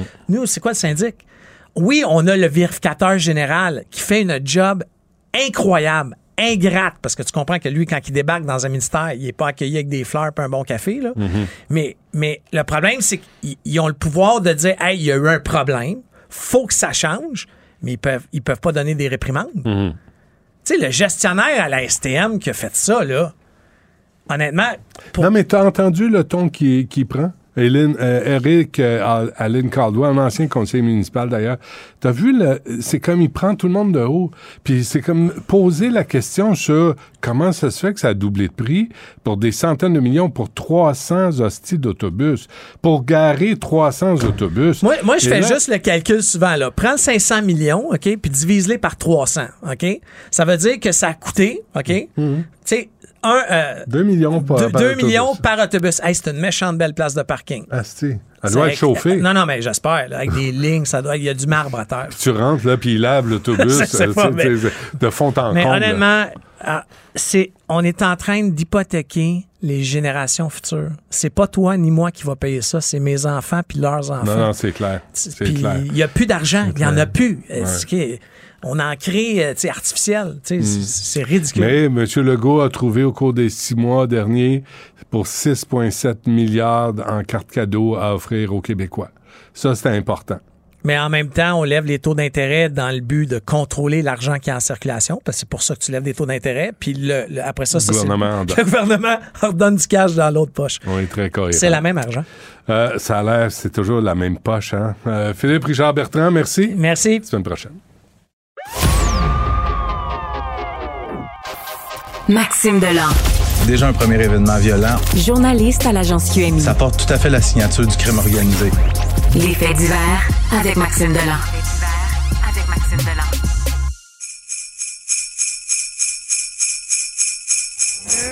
My, my, oh me, my. Kindly will you reply? Is that you, Santa Claus? Bon, on commence la saison avec ça. Merci, Charlie. Louis Armstrong, un vieux euh, remix là, d'une vieille. Est-ce que c'est toi, le Père Noël? Euh, c'est Louis qui pose la question. Is that you, Santa Claus? Peut-être dans une couple d'années avec euh, les Ouais, petits. ça s'en vient, la barbe grise. Ça, ça C'est- vient vite. C'est méchant. C'est tout ça de la méchanceté. Bon, grosse opération policière euh, à Montréal. Ouais, vaste opération policière en cours depuis tôt ce matin qui vise un important réseau de production et de distribution de drogue de synthèse lié aux Hells Angels. Drogue de synthèse, c'est quoi? Speed, ecstasy, GHB, crystal meth. L'opération qui mobilise 300 policiers. Donc, ça, ça se déroule dans les régions de Montréal, La, Lanaudière, Laurentide, Mauricie et même en Ontario. Au total, présentement, le bilan fait état de 8 arrestations, 22 perquisitions. Il y a également deux laboratoires de euh, laboratoires clandestins de production de drogue qui sont en voie d'être démantelés dans la Nodière, ainsi qu'en Ontario. Ça Ça va- venez pas dire qu'on n'est pas bon en chimie. Non, Hein? mais les, Les- des Les chimistes amateurs. Les ont suivi leur cours. Mais c'est quand même particulier, ça, parce que dans ces euh, labos-là, c'est c'est des, des gens comme ben, toi puis moi, mais criminalisés, là, Ah qui, qui font leurs petites recettes, puis qui, qui concoctent la drogue, puis tout ça. Et tu devrais voir les policiers qui font les démantèlements de ces labos-là. Écoute, ils sont habillés de la tête aux pieds avec des co- grosses combinaisons blanches. À chaque fois qu'ils sortent du local, il faut qu'ils passent en dessous d'une douche pour se décontaminer. Avant de rentrer également, ils repassent en dessous de la douche. Ça va prendre plusieurs jours avant de démanteler ces deux labos-là. Euh, et le SPVM qui croit vraiment que cette opération-là va déstabiliser le, le crime Oui. euh, le, cri- crime organisé. Parce que quand tu t'attaques aux stupéfiants, tu t'attaques à un le source de revenus. Ouais. Et quand tu t'attaques à leur portefeuille, portefeuille des criminels, on achète moins de, de- de- d'armes à feu, on peut moins financer nos, nos crimes C'est futurs. pas bon pour l'économie locale, ça. Non, Hein? non, non, T'arrêtes de vraiment. consommer. C'est bon pour la santé de nos gens ouais, et de nos c'est ça. consommateurs. Et la vie. Euh, Qu'est-ce qui arrive à ces drogues-là une fois qu'on les a saisies? On les- si je me trompe pas, on les saisit, on les place dans des voûtes qui vont servir pour les procès et tout ça, puis après, c'est détruit. Tout simplement. C'est détruit? Ouais. Mais pas, tu peux pas envoyer ça dans l'environnement, c'est ça le ben, prix là? Ben, je pense qu'il doit y avoir des, des, des fours crématoires, des trucs comme ça Ah pour oui, hein? les détruire. On les brûle, puis ouais, ouais. Parfait. Euh, bon, alors, le- on a tous vu cette vidéo euh, aberrante là, dans Outremont. Ah, aberrant. Le, le- le mot est faible. C'est absolument complètement fou. Des images qui donnent froid dans le dos. Ça s'est passé la semaine dernière en, plein après-midi euh, sur l'avenue Bloomfield dans le quartier Outremont. Les images qui, sont, qui ont été rendues publiques seulement hier soir, écoute, je, dois avoir regardé la vidéo une soixantaine de fois facilement. Tu vois une, vie, une voiture qui ralentit à l'approche d'un arrêt obligatoire et une maman qui promène son bébé en poussette, qui s'engage dans l'in- l'intersection. Et à un certain moment, la voiture qui se met à accélérer, je vais le dire en bon québécois, qui ramasse la poussette Ouais, ouais, ouais. et puis et poursuit sa route. Mm. Par miracle, le bébé n'a pas été blessé dans cette histoire-là, mais quel genre de crapule ça prend pour faire ça, voyons? Mm, mm, mm. Et plus je regardais la vidéo, j'invite les gens à aller voir puis de, de regarder comment ça se passe. Ça me donne l'impression que c'est prémédité et délibéré. Et là, du côté du SPVM, on me dit une enquête en cours. Moi, j'ai l'impression qu'ils sont sur une bonne piste présentement parce qu'on refuse de demander l'aide du public. On, on dit qu'on l'enquête se poursuit, mais Mm. j'ai comme l'impression qu'ils ont une bonne piste puis on pourrait s'attendre éventuellement à une arrestation dans ce dossier-là. C'est bon. Euh, autre attaque au couteau à, à Montréal. Hein? Ben, je, je t'en parle parce que c'est devenu, c'est devenu quasiment monnaie Ah, courante. mais faut pas, euh, faut pas devenir euh, blasé de tout ça. Là. Non, non, non. Chaque fois, c'est inacceptable. Et Ça s'est passé cette nuit euh, vers 1h15 du matin au bar Epoxy sur la rue Saint-Jacques dans le quartier Saint-Henri. Donc, dispute entre deux clients. À un certain moment, il y en a un des deux qui sort un couteau Mm. et, et il attaque son rival dans le cou. Oh, Poignardé dans le cou, donc la victime, un homme dans trentaine, transporté à l'hôpital, tente la vie puis la mort au moment, au moment où on se parle. Fait que Benoît, je voulais juste te le dire, on avait prévu aller au Dirty Bee en fin de semaine Non, tous les non, deux. non, non. Ça me tente plus, Non, trop dangereux. moi, je vais aller au bingo avec toi. Puis même là, puis même là, hein. Hey, on aurait du plaisir. Ah, mais euh, Madame Tartampion, là, elle voit que tu gagnes deux, trois fois de suite, là. Ouais, elle te saute dans le dos avec un couteau. Ça, sait déjà plus. vu des bagarres dans des bingos. ça, Oui? oui. c'est ma carte! T'as volé ma carte! Euh, Puis le SPVM a arrêté un homme pour le meurtre d'un aîné. euh, oui, un, Ouais, un aîné, de aîné. 75 ans. Shaïkou Yaya Kamara, 29 ans, qui a, qui a comparu hier au Palais de justice de Montréal, où il a été accusé du meurtre de Robert Massot. Et là, pourquoi je t'en parle, c'est que, bon, c'est un autre meurtre qui est résolu à Montréal, mais euh, Yaya Kamara, lui, était connu des policiers. Il a été arrêté, Benoît, fin du mois d'août, pour avoir sacré une volée à quelqu'un sur la rue, aléatoirement. Quelqu'un qui avait rien à voir avec rien, et euh, le, le suspect l'a pris, l'a tabassé. Et là, on l'arrête et il est remis en liberté. Tout ce qu'il doit faire, il doit donner un dépôt de 300 dollars et ne pas consommer d'alcool. Qu'est-ce que le suspect fait dix jours plus tard? Consomme de l'alcool, tabasse trois personnes gratuitement sur la rue et tue un aîné de 75 ans dans son logement. Et à l'époque, le SPVM avait arrêté le suspect pour les trois agressions survenues en pleine rue pour aucune raison. Et il ne savait pas à ce moment-là qu'il y avait également commis un meurtre. Le corps a été retrouvé seulement le lendemain dans un logement. Donc, encore une fois, un suspect commet un acte Hmm. tout à fait gratuit, violent, qui est Hmm. remis en liberté et qui repasse à l'acte moins de deux semaines plus tard. Peux-tu? Bon, puis, euh, puis c'est sûr qu'il y a quelque chose de travers dans le trou fignon. tu peux pas t'en prendre à autant de monde pour rien. Ben, y a- sais, assurément, il y a assurément un problème Prends de tes santé. pilules aux 4 heures, Ouais, ouais. euh, ça va te faire soigner. Mais c'est quand ces gens-là se retrouvent devant la justice. Hmm. Je veux dire, toi, tu es derrière ton micro puis tu te dis, Hey, il y a clairement quelque chose qui marche pas avec ça. Là, à partir du moment où tu t'attaques à quelqu'un gratuitement comme ça sur la rue, on peut-tu ben ouais. juste t'envoyer subir une évaluation ou t'assurer que tu représentes pas un risque si on te remet en liberté? Hmm, hmm. Ça a pris dix jours. Ça a pris dix jours. Hmm. Il y en a battu trois gratuitement puis il y en a tué un. Ok, mort. C'est ça. Maxime, euh, merci. Ça marche à À demain. La Banque Q est reconnue pour faire valoir vos avoirs sans vous les prendre. Mais quand vous pensez à votre premier compte bancaire, tu sais, dans le temps à l'école, là, vous faisiez vos dépôts avec vos scènes dans la petite enveloppe. là. Hmm, C'était bien beau. Mais avec le temps, à ce vieux compte-là vous a coûté des milliers de dollars en frais, puis vous ne faites pas une scène d'intérêt. Avec la Banque Q, vous obtenez des intérêts élevés et aucun frais sur vos services bancaires courants. Autrement dit, ça fait pas mal plus de scènes dans votre enveloppe, ça. Banque Q. Faites valoir vos avoirs. Visitez banqueq.ca pour en savoir plus. Pendant que votre attention est centrée sur vos urgences du matin, vos réunions d'affaires du midi, votre retour à la maison ou votre emploi du soir, Celle de Desjardins Entreprises est centrée sur plus de 400 000 entreprises à toute heure du jour. Grâce à notre connaissance des secteurs d'activité et à notre accompagnement spécialisé, nous aidons les entrepreneurs à relever chaque défi pour qu'ils puissent rester centrés sur ce qui compte, le développement de leur entreprise. Une voix qui porte, des idées concrètes, des propos qui résonnent. Benoît Dutrisac, déstabilisant, juste comme on aime. Le 26 novembre prochain, là, en fin de semaine, euh, on va souligner les 20 ans de la politique nationale de l'eau. Ça a donné quoi? Je pose la question à Alain Salasius, euh, qui est président, cofondateur de la Fondation Rivière. Monsieur Salasius, bonjour. Oui, bonjour, Monsieur Dutrisac. Merci d'être avec nous. Ça, 20 ans plus tard de la politique nationale de l'eau, qu'est-ce qui a changé? Ben, en, fait, ce qu'on voit, il y avait beaucoup de, de vœux, d'ambition à l'époque, il y a 20 ans, puis il y avait un plan de match, donc. Euh, et maintenant, ce qu'on constate euh, plus tard, c'est que ça, ça bouge pas, c'est stagnant. Euh, il y a des, projets. 20 ans plus tard, oui, il y a eu beaucoup de travaux d'assainissement, entre autres. Mais du côté de l'agriculture, ça n'a pas bougé. Il n'y a pas de, de, réduction de la pollution. Euh, du côté du municipal, ben là, ce qu'on voit, c'est qu'il y a beaucoup de retards. Les retards s'accumulent dans les, grands chantiers. Là, puis il y a eu des permissions de, de reporter des délais. Des délais s'accumulent sans cesse.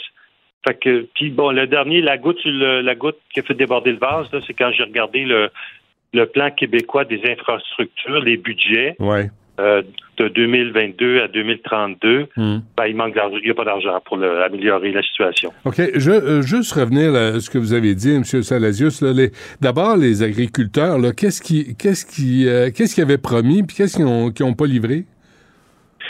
Ben, en fait, c'est la, la, pollution d'origine agricole. Il faut contrôler les, euh, les effluents, l'érosion des sols, l'usage des, des, pesticides.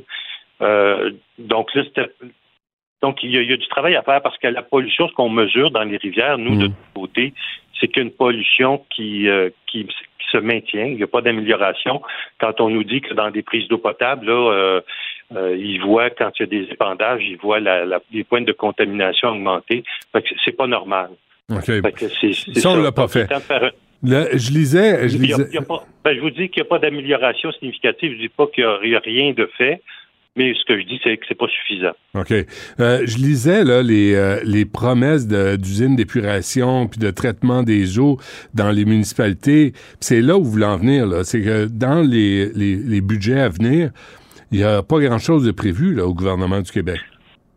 Ben, en fait, le, le, le budget qui, qui est sur le site du Conseil du Trésor actuellement, qu'on a épluché, là, euh, de 2022 à 2032, hein, on- donc les dix prochaines années, Ouais. il n'y a pas, il y a pas d'argent pour améliorer la qualité de l'eau.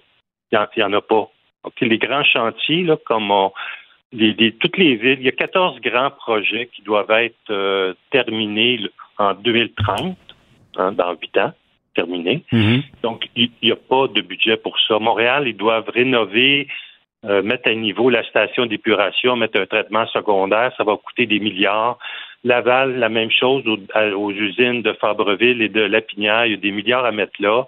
À Longueuil, il y a un milliard à, à mettre aussi pour aussi pour réduire les débordements. Mais des milliards, M. Salasius, des milliards. On peut pas faire Oui, oui, mieux. des milliards. Pourquoi ça coûte aussi cher? Ben, là, je vous mentionne des grandes usines euh, où il y a des, euh, des travaux majeurs parce que l'usine de Montréal, elle pollue. Euh, Actuellement, là, vous savez, les, Ouais. les coliformes à la sortie, le, le système d'ozonation qui est en train d'être construit d'ailleurs, puis on salue Montréal de, de, de, de faire diligence malgré tous les problèmes qui qui sont survenus. C'est la plus grosse usine d'ozonation au monde. Là, ça, ça travaille fort. Donc, il y a des retards à rattraper.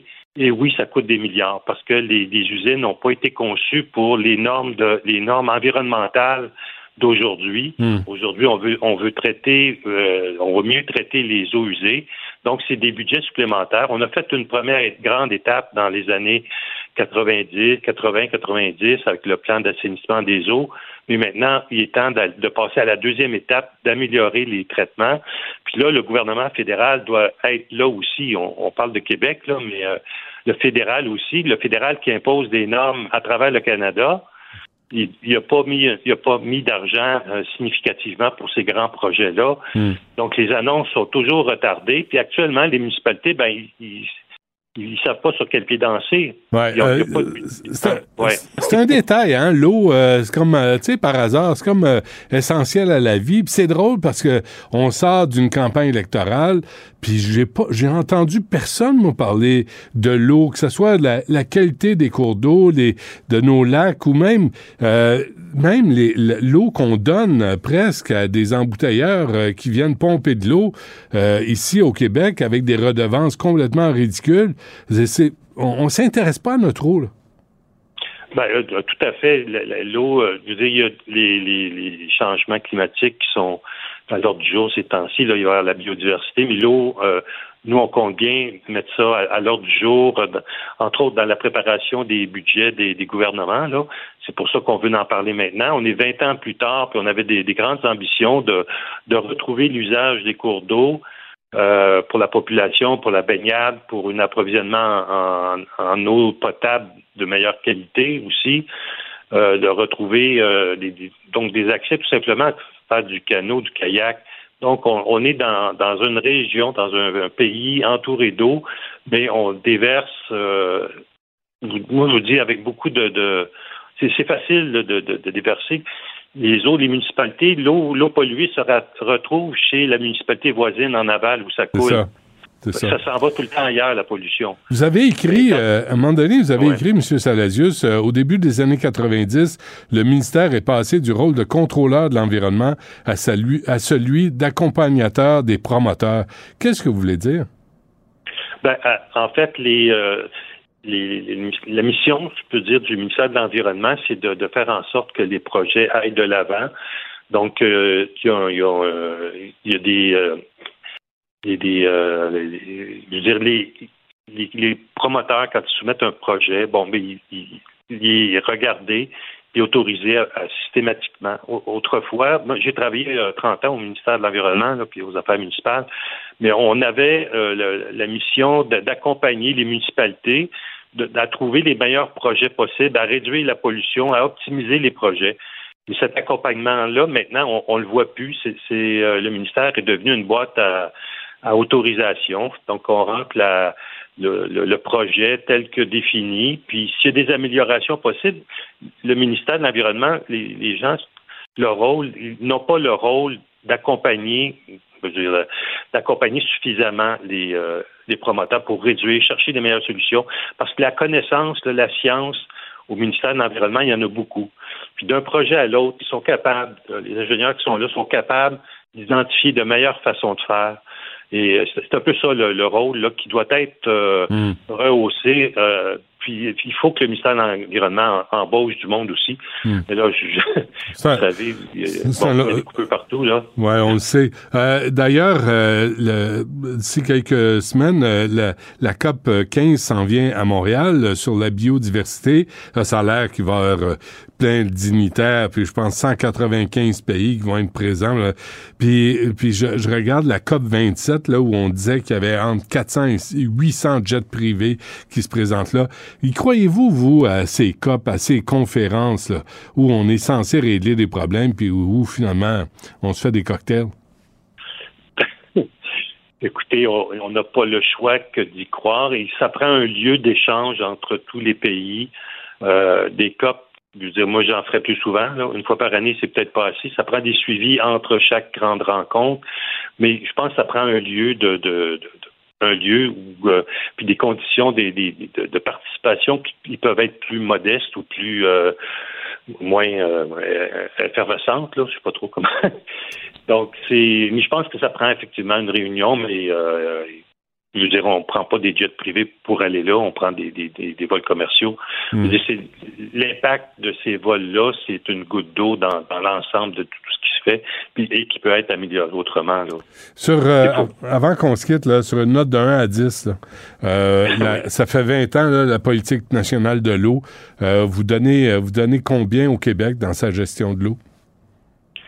Ben, regardez, je vais, vous, je vais donner une note de passage de 6, là, mais c'est parce que le ministère de l'Environnement a fait des efforts pour euh, rendre accessibles des données, là, entre autres. Le, principal gain qu'on a depuis l'époque, c'est euh, l'accès à, des données.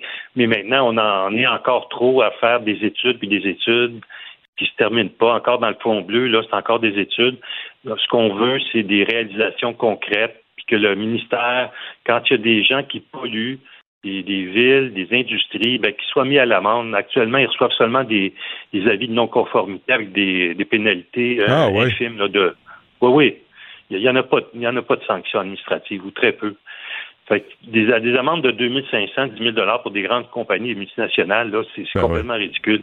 Ben oui, ça coûte moins cher de, de flusher ça, de flusher les, les produits toxiques que de s'en occuper sérieusement.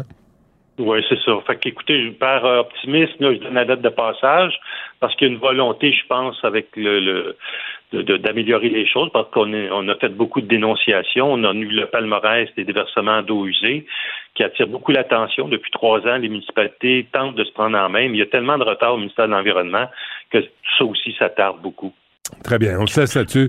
Alain Saladius, euh, président cofondateur de la Fondation Rivière. Merci, bonne chance. Ça m'a fait plaisir. Au revoir. Écoute, Benoît, je te l'annonce en exclusivité aujourd'hui. Arrêtez les communications à un moment donné, là. À chaque crise internationale. Antoine Robitaille. Il y en a un qui m'a écrit hier, qui m'a dit que j'étais nazi. Antoine a toujours plein de choses à dire et c'est pour ça qu'on l'aime. Philippe Vincent Foisy. Quitte à subir ces effets-là et subir ces conséquences-là pour nous aussi. La rencontre. Offenser, qu'on ose poser une question et remettre en question les décisions. Écoute, de... j'en revenais On peut pas. rien dire. dans- On peut plus rien On dire. peut plus rien dire.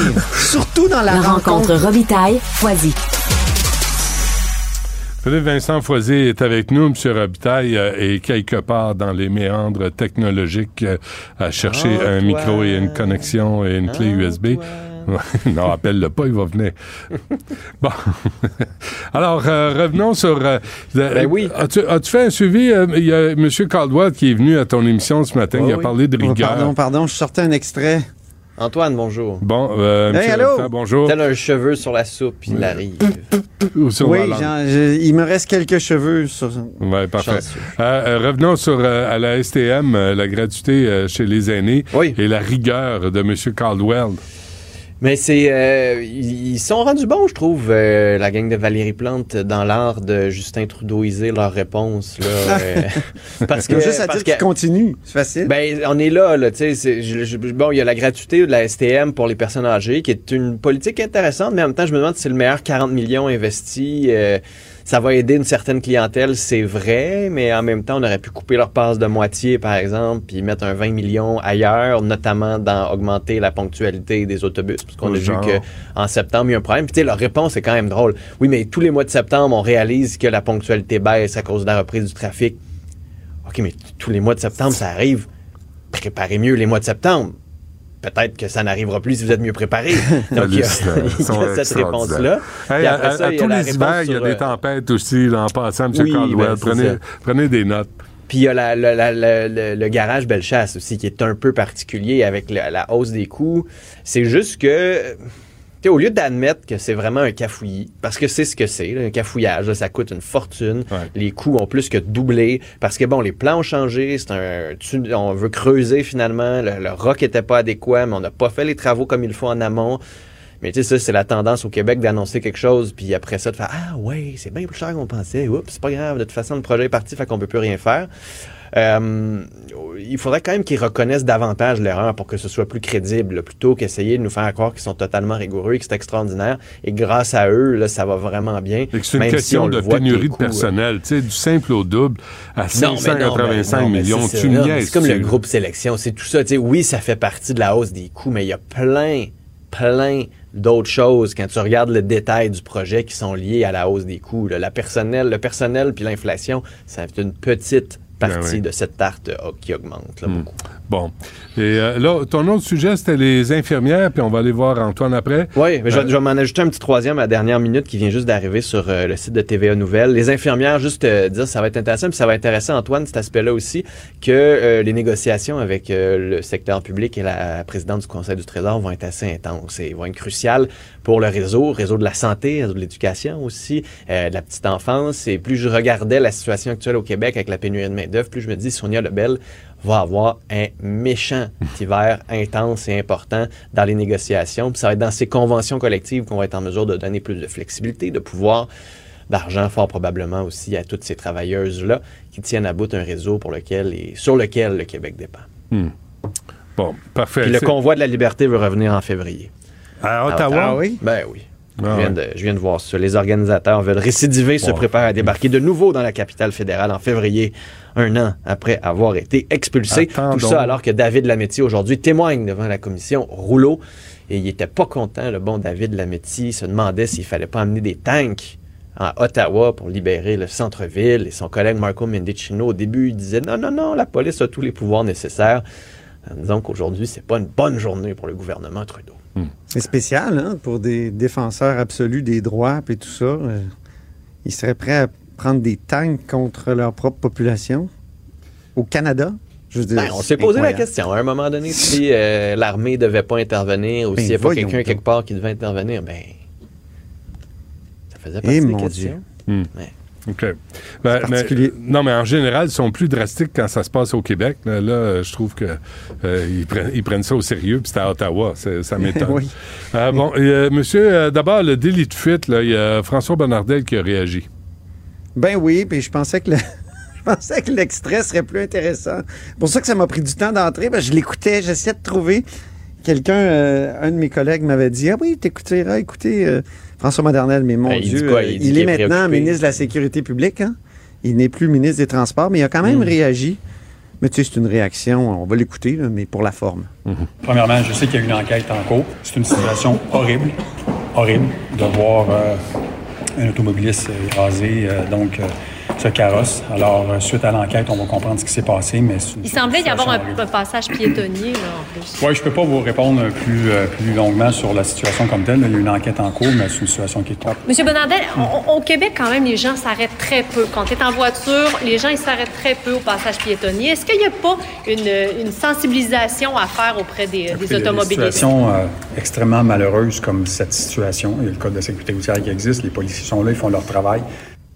Euh, parlez donc. Parlez beaucoup donc. la question de Geneviève Lajoie. Non, mais sa réponse, Ça c'est ne par- tente pas d'être plus centaurieux que ça. par- parlez donc au ministre de la- des Transports à la place.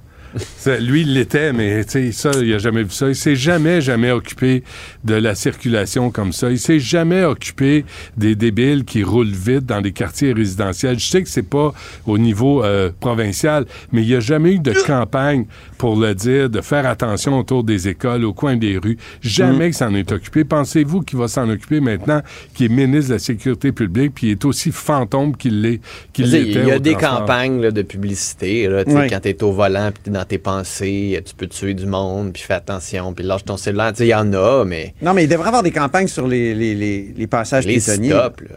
Hey, je Tu sais, disais, tu, vas, la- tu, tu vas à l'extérieur du Québec, là, c'est. c'est- tu sais, Ben, sauf à New York, là, peut-être, là, dans, dans une grande métropole. Mais je veux dire, en général, là, Partout, ouais.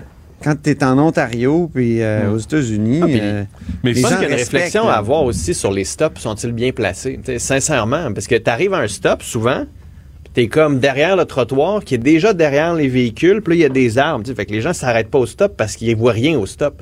Fait qu'ils arrêtent tout. Ben, ils ralentissent au stop, puis là, ils arrivent sur le passage piétonné pour être en mesure de voir plus loin s'ils sont capables de voir s'il y a d'autres autos.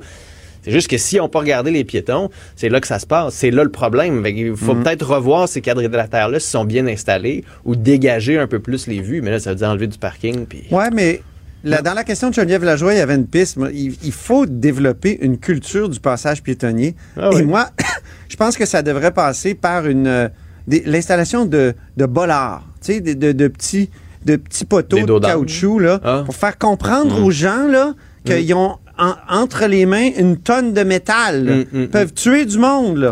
Nous, on a Et- fait, et on je a veux fait dire, comme installer de cycliste, puis comme, euh, comme cycliste, piéton, comme coureur, puis comme piéton, là, Ouais, ouais, ouais. je, je, je veux dire, quand, quand on m'écœure, parce que les cyclistes passent des fois sur, sur une rouge alors qu'il n'y a pas un maudit chat, euh, moi, je pense que les fois où je vois des, des infractions des automobilistes, là, de- surtout les lignes d'arrêt, puis Mm. les passages piétonniers, en tout cas, moi, j'essaie de les revendiquer. Là. Ma fille Ben, m'a déjà je- dit, tu peux pas éduquer tout le monde, papa. Là. Ben, mais à deux, à deux, on va y arriver. Mais- je m'occupe de Montréal, un- tu t'occupes de Québec. Il y a eu un comité euh, parent dans ma municipalité pour ins- faire installer des bollards autour de l'école, pas, seulement pour les automobilistes, pour les autobus scolaires. Ah oui? Et pour les chauffeurs de pick-up qui sont, euh, sont très populaires pour Ah ça. ouais, non, puis les garderies, là, tu sais, nous autres, moi, je sors de la garderie avec ma fille, on marche, là. Puis à Ça chaque coin de débile. rue, tu sais, je m'arrête, je regarde l'auto qui s'en vient, je vois qu'elle s'en vient, j'attends qu'elle arrête au stop pour être en mesure de traverser la rue. Je ne fais pas confiance parce que quoi? Parce Mm. qu'elle va juste ralentir puis elle me verra pas parce qu'elle est déjà en train de regarder son angle mort pour tourner parce qu'elle a déjà fait à gauche, à droite, il n'y a pas d'auto, c'est beau. Des fois, tu te dis, hey, je suis un piéton, là, je fais partie de cette ville-là aussi. Puis j'ai besoin, moi aussi, d'être en sécurité. Mm, Mais il y a moi, si je te rentre dedans, tu vas avoir quoi? Une pop Ben sur ton oui. char. Toi, si tu me rentres dedans, je suis peut-être fini pour le reste de mes jours. Fait qu'à un moment donné, il- Mais regardez là, la vidéo là, dont on parle. Le, Ah le ouais. gars fonce sur une poussette avec un enfant dedans. Il a l'air bien pressé, hein, il n'y a pas une minute à perdre. Non, ramenez-vous au chauffeur de camion qui a tué un cycliste qui avait un vélo coincé sous son camion puis qui continuait à rouler. Ah ouais. Il a arrêté, il l'a enlevé, puis il est reparti. Je savais pas ce qui s'est passé. Hey! C'est quelque chose, là. Il y, en a, il y en a qui ont bu du lave-glace, là. Ça n'a pas marché comme Mais excuse. c'est- L'épaisserie, ça marche pas non plus. Puis, puis là, euh, excuse-moi, mais il y avait quelqu'un sur le vélo quand tu l'as écrasé. Mais Ça le vélo était pas au milieu de la rue de même, tout seul, tout nu, là. Ouais, il y a, il y a quelque chose. Écoute, là. euh, tu fais du vélo, là, puis euh, surtout, euh, surtout à Québec, je pense plus, plus à Québec qu'à Montréal, là. Mais écoute, tu te fais frôler des fois. à là. Montréal, c'est sauvage. À Montréal aussi. Ah, Moi, j'essaie de En pas banlieue. faire de rage au guidon, là, mais tu sais, des fois, j'ai- j'ai- j'ai- j'ai- je je rattrape les gens parce que ils s'arrêtent à une lumière rouge juste après m'a- m'avoir frôlé. Ça m'est arrivé cet été. là. Mais Tu sais, j'ai j'ai juste dit, savez-vous que c'est extrêmement dangereux ce que vous venez de Mm. faire là? là? Puis t'as-tu fait un Hey, J'étais dans mon ou- droit en plus, j'étais sur, sur la voie publique. Ouais, ouais. Ah oui, va sur la piste cyclable. Ben voyons donc, je vais trop vite d'abord sur la piste Et cyclable. en passant, c'est s'arrêter, pas s'arrêter. S'arrêter. À la Oui. Attention, il y a plein d'accents au Québec, puis je vais sortir celui du Saguenay bientôt. Loud, loud. OK. Jolin Barrette euh, qui euh, chicane encore avec le, le Québec solidaire. Ouais, ben c'est Québec solidaire qui trouve que les délais en justice, c'est la, cau- la cause, c'est la chicane entre euh, Jolin Barrette et la juge en chef euh, de Lucie Rondeau de la Cour du Québec. Et euh, Gabriel Nadeau-Dubois, ce matin, à l'entrée du caucus précessionnel de Québec solidaire, ben, a dit, ben, dans une société démocratique, l'accès à la justice, c'est pas un luxe, c'est un droit. Donc, Monsieur Jolin Barrette doit arrêter de se chicaner avec les autres acteurs du système de justice, parce qu'on sait qu'il est allé en justice, justement, Jolin Barrette, contre la juge en chef de la Cour du Québec pour lui dire, ça n'a pas de maudit bon sens, de faire en sorte que les juges siègent désormais un jour sur deux, alors qu'ils siégeaient auparavant deux jours sur trois. Il y a eu la pandémie, il y a eu euh, d'autres, euh, toutes sortes d'autres choses. Il y a eu l'arrêt Jordan qui force à respecter les délais. Tu veux- Puis tout tu le veux- monde, là. Tu sais, tous les juges, même ceux qui font des petits procès, comme les gros, tout le monde. Ben, c'est ça. Alors, euh, il dit. euh, euh, alors, moi, je comprends, Jolin Barrette, d'être allé devant les tribunaux. Ça n'a pas de bon sens d'avoir décrété une affaire de même. Pourquoi? Parce que la juge en chef veut plus de juges. Alors, elle dit, on va faire une, une sorte de grève du zèle. Ben oui, on est dans la merde. Dans, dans- dans- dans le système de justice, il faut. Les, les juges font la grève du zèle. J'en reviens pas. Puis, euh, en- là, à l'entrée du Conseil des ministres, M. Jolin Barrette a comme répliqué à, Québec solidaire, mais vraiment en voulant ne pas avoir l'air chicanier. il y en est quasiment lénifiant. On peut l'écouter. Bien, écoutez, il y a des délais institutionnels rattachés à l'État. Il y a des délais qui sont rattachés aux avocats de la défense. Il y a des délais qui appartiennent à la magistrature également, aussi. Donc, c'est pas le ministre de la Justice qui assigne les juges dans les salles de cours. C'est pas moi qui donne l'horaire des salles de cours. Ça relève de l'indépendance judiciaire. Je n'ai pas de pouvoir là-dessus. Tout le monde doit collaborer ensemble. Tout le monde doit prendre conscience des délais importants dans le système de justice. Depuis la pandémie, là, les délais ont augmenté. Bien entendu, on a, on a eu du retard à cause de la pandémie. Donc voilà, euh, tu quand tu vas devant le tribunal aussi comme ministre euh, contre les juges, contre une, une décision d'un juge, ben tu es devant quelqu'un qui est juge et parti. Euh, Et, ça, c'est difficile. Euh, Mais tu sais, imagine, ouais, pas chicané été contre. Simon Jolin Barrette, puis il répond ça, là, tu, tu, décolères vite. Là, ça- Bon, et Ça euh, craint réforme, pas la chicane. réforme de l'IVAC. Ben justement, il insiste, M. Jean Barrette, sur le fait qu'il y a au moins des bonnes nouvelles dans le système de justice. Euh, C'est la réforme de l'indemnisation des victimes euh, d'actes criminels euh, qui aurait dépassé les attentes, selon lui, depuis son entrée en vigueur en octobre dernier. Cette réforme-là a fait que le plus du double que l'année précédente de, de personnes là, ont été indemnisées. On est rendu à 13 412 exactement. Donc, euh, il insistait beaucoup là-dessus, même euh, à l'entrée du Conseil des ministres, euh, M. Jean Barrette. Puis c'est vrai que c'est une réforme qui était attendue depuis longtemps. Très bien. Autre chose ou euh, on se quitte euh, jusqu'à demain? Tout baigne. Je vais aller tousser, moi, je pense. Oui, Ouais, moi aussi. Bon, ben, prenez soin de vous autres. Puis on Ben se oui, toi aussi, demain. tu tousses, t'as t'as une garde-rite, hein? J'ai une petite, euh, une petite garde ben, constante. Là. Elle revient, elle repart. Là. C'est la gorge sèche ce matin. Mais ça faisait quatre hier, jours, t'étais bien, là. Philippe Vincent, ouais. quatre jours, c'est bon, là? C'était le plus beau quatre jours de ma vie euh, récent. Toi, ça va mieux? euh, Bon, alors, c'est correct. Ben? Oui, Benoît, oui, ça oui, va mieux, Ça va bien, merci. Euh, tout va bien. Euh, bon, ben, on se reparle demain. Dans merci la à vous chronique des malades. La chronique des vieux tousseux. La Banque Q est reconnue pour faire valoir vos avoirs sans vous les prendre. Mais quand vous pensez à votre premier compte bancaire, tu sais, dans le temps à l'école, là, vous faisiez vos dépôts avec vos scènes dans la petite enveloppe. Hmm, C'était bien beau. Mais avec le temps, ce compte-là vous a coûté des milliers de dollars en frais, puis vous ne faites pas une scène d'intérêt. Avec la Banque Q, vous obtenez des intérêts élevés et aucun frais sur vos services bancaires courants. Autrement dit, ça fait pas mal plus de scènes dans votre enveloppe, ça. Banque Q. Faites valoir vos avoirs. Visitez banqueq.ca pour en savoir plus.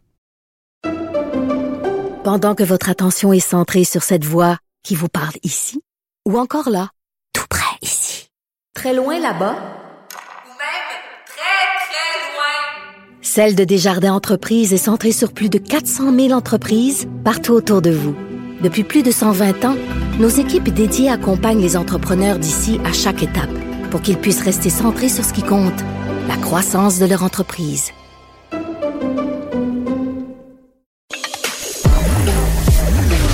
Vous écoutez du Trisac. Cube Radio. Superbe, sublime, merveilleuse. Sauf que ce gars-là est quand même euh, rationnel et pragmatique. Mais ça pose un très grave problème. Je t'assure qu'il n'y a aucun politologue sérieux qui va te dire Oh. Un politologue, pas comme les autres. Loïc Tassi. C'est pas le temps de faire ça. Monsieur Tassé, bonjour. Bonjour, Monsieur Dutrisac. Bon, mais ajoutez ça au score national des États-Unis, une autre tuerie. Oui, oui. En fait, euh, ce qui est intéressant dans celle-ci, c'est que ça a été fait par quelqu'un de l'endroit. Euh, alors oui, des tueries, il y en a eu plein. Il y a eu euh, celle du club LG, LGTBTQ euh, au Colorado. On n'en a pas parlé parce que il y en avait, euh, il y en avait tellement. Enfin, il y avait beaucoup de, de, nouvelles, mais ça devient un fait divers. Il y en a une euh, qui a fait trois morts euh, à l'université de Virginie il y a quelques jours. Et donc euh, celle-ci, euh, c'est au Walmart. Euh, c'est le gérant de nuit, en fait. Ça vient de sortir. C'est lui euh, qui a décidé de prendre un fusil et de tuer six clients. Il y en a quatre autres qui sont blessés. Ensuite, il a retourné l'arme contre lui-même et donc euh, il a succombé à ses blessures. Mais voilà. Tu sais, c'est- c'est- Est-ce que c'était une arme? États-Unis Est-ce que qui c'était ont- une arme vendue par Walmart? Et je me suis posé la question, c'est là que je m'en allais. Hmm. Euh, mais tu sais que aux États-Unis, il y a euh, 120 armes pour par, par 100 habitants, c'est-à-dire qu'il y a 20% plus d'armes que d'habitants aux États-Unis. Alors, si tu veux une comparaison au Canada, où les gens chassent beaucoup, hein, c'est pas des armes euh, qui sont faites pour faire la guerre nécessairement, là, mais il y a 30, euh, 34% de la population qui a des armes.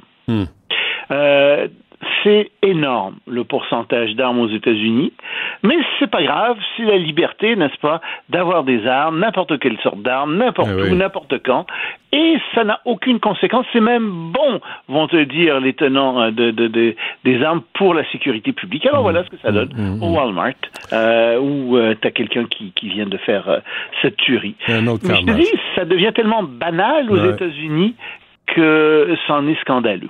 Mais, mais c'est dans la Constitution, le, le droit de se faire assassiner en magasinant. C'est euh, un droit. exactement, assuré, non. Euh, c'est le droit de former des milices armées qui est dans la Constitution. Ah, c'est pas tout à fait la même chose. Et des milices armées parce qu'à l'époque, les États-Unis, comme toujours, avaient peur que le gouvernement euh, devienne euh, très euh, dictatorial envers ses citoyens et donc euh, se disait que les citoyens devaient pouvoir se défendre contre l'État. Mais tu sais, on est en on est en 2022.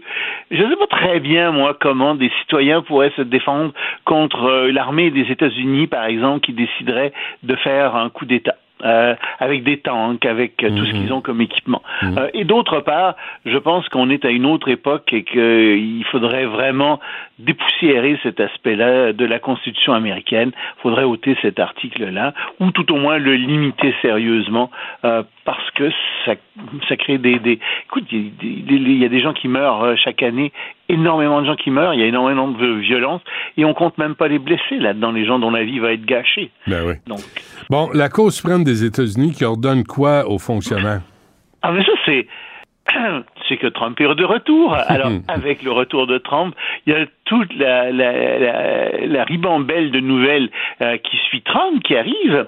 Et ne voilà-t-il pas que la Cour suprême vient de décider à l'unanimité que Donald Trump, roulement de tambour, devait transmettre ses déclarations d'impôts à un comité de la Chambre des représentants qui le demandait depuis 2019. Et ça fait presque quatre ans que Donald Trump essaie d'empêcher ce comité d'avoir ça. Il a tout fait ce qu'il pouvait en justice. Et finalement, ben, la Cour suprême a dit aux fonctionnaires, non, non, euh, vous avez le, vous pouvez transmettre ça.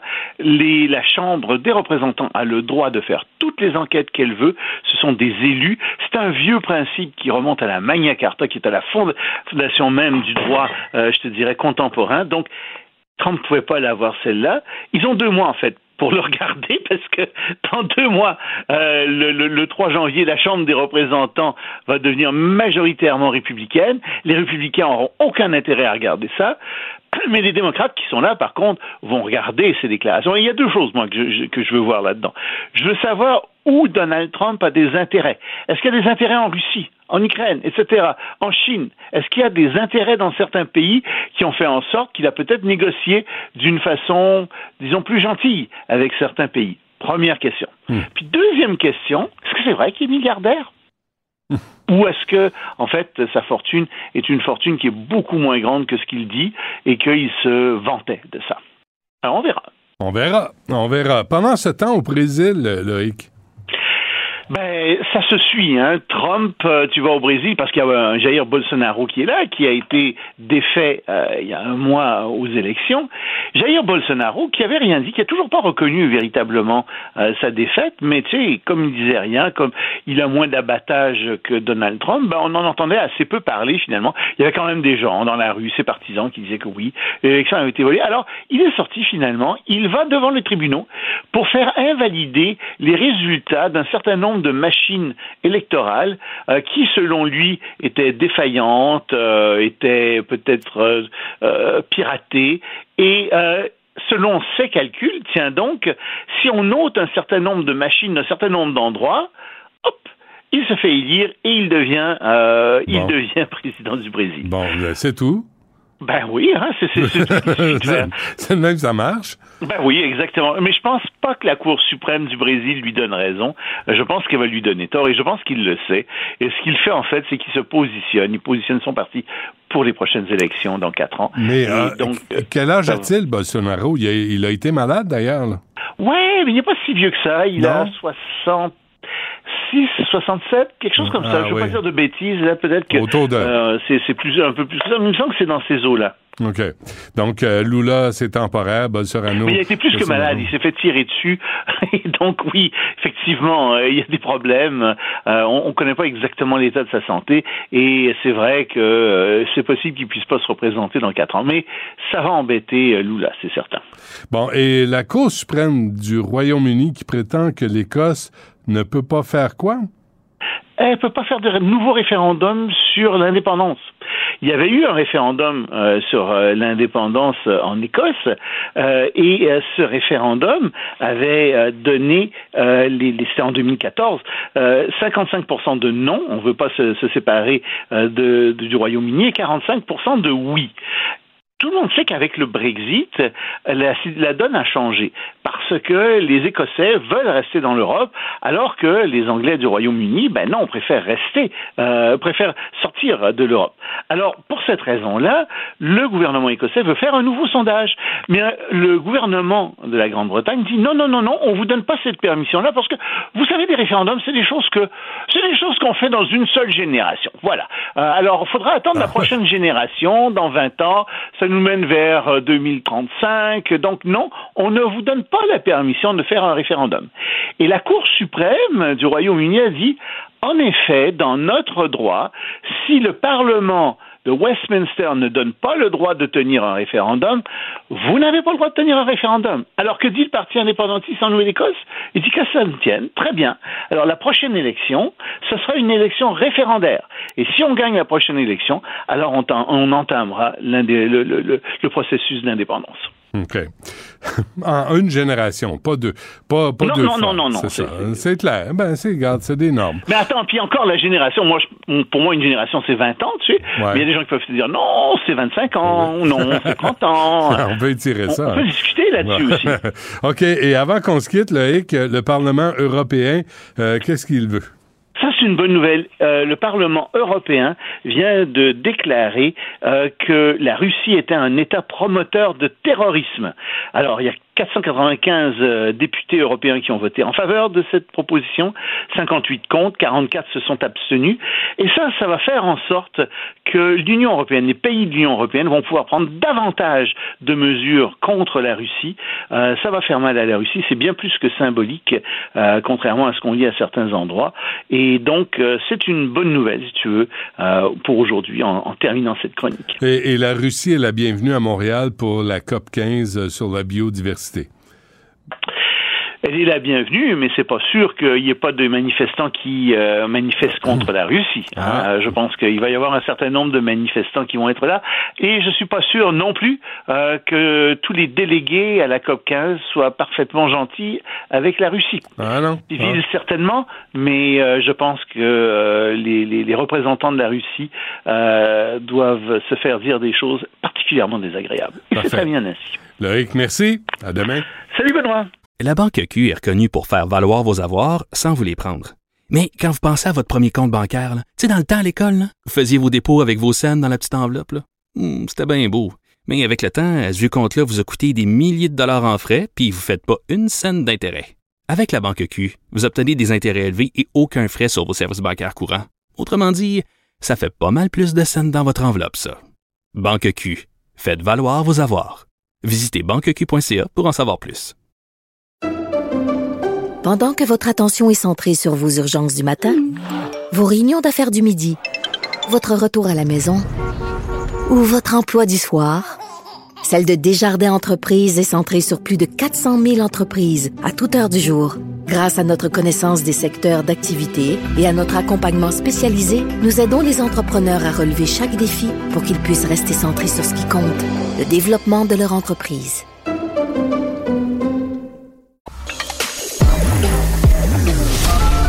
Joignez-vous à la discussion. Appelez ou textez le 187 Cube Radio 1877 827 2346. La rencontre du rocher du Trisac. Dans ce cas-ci, est-ce que c'est criminel? Pantoute. Une dualité qui rassemble les idées. Mais non, tu peux pas dire ça. On rembobine cette affaire-là. Non, non, non, non.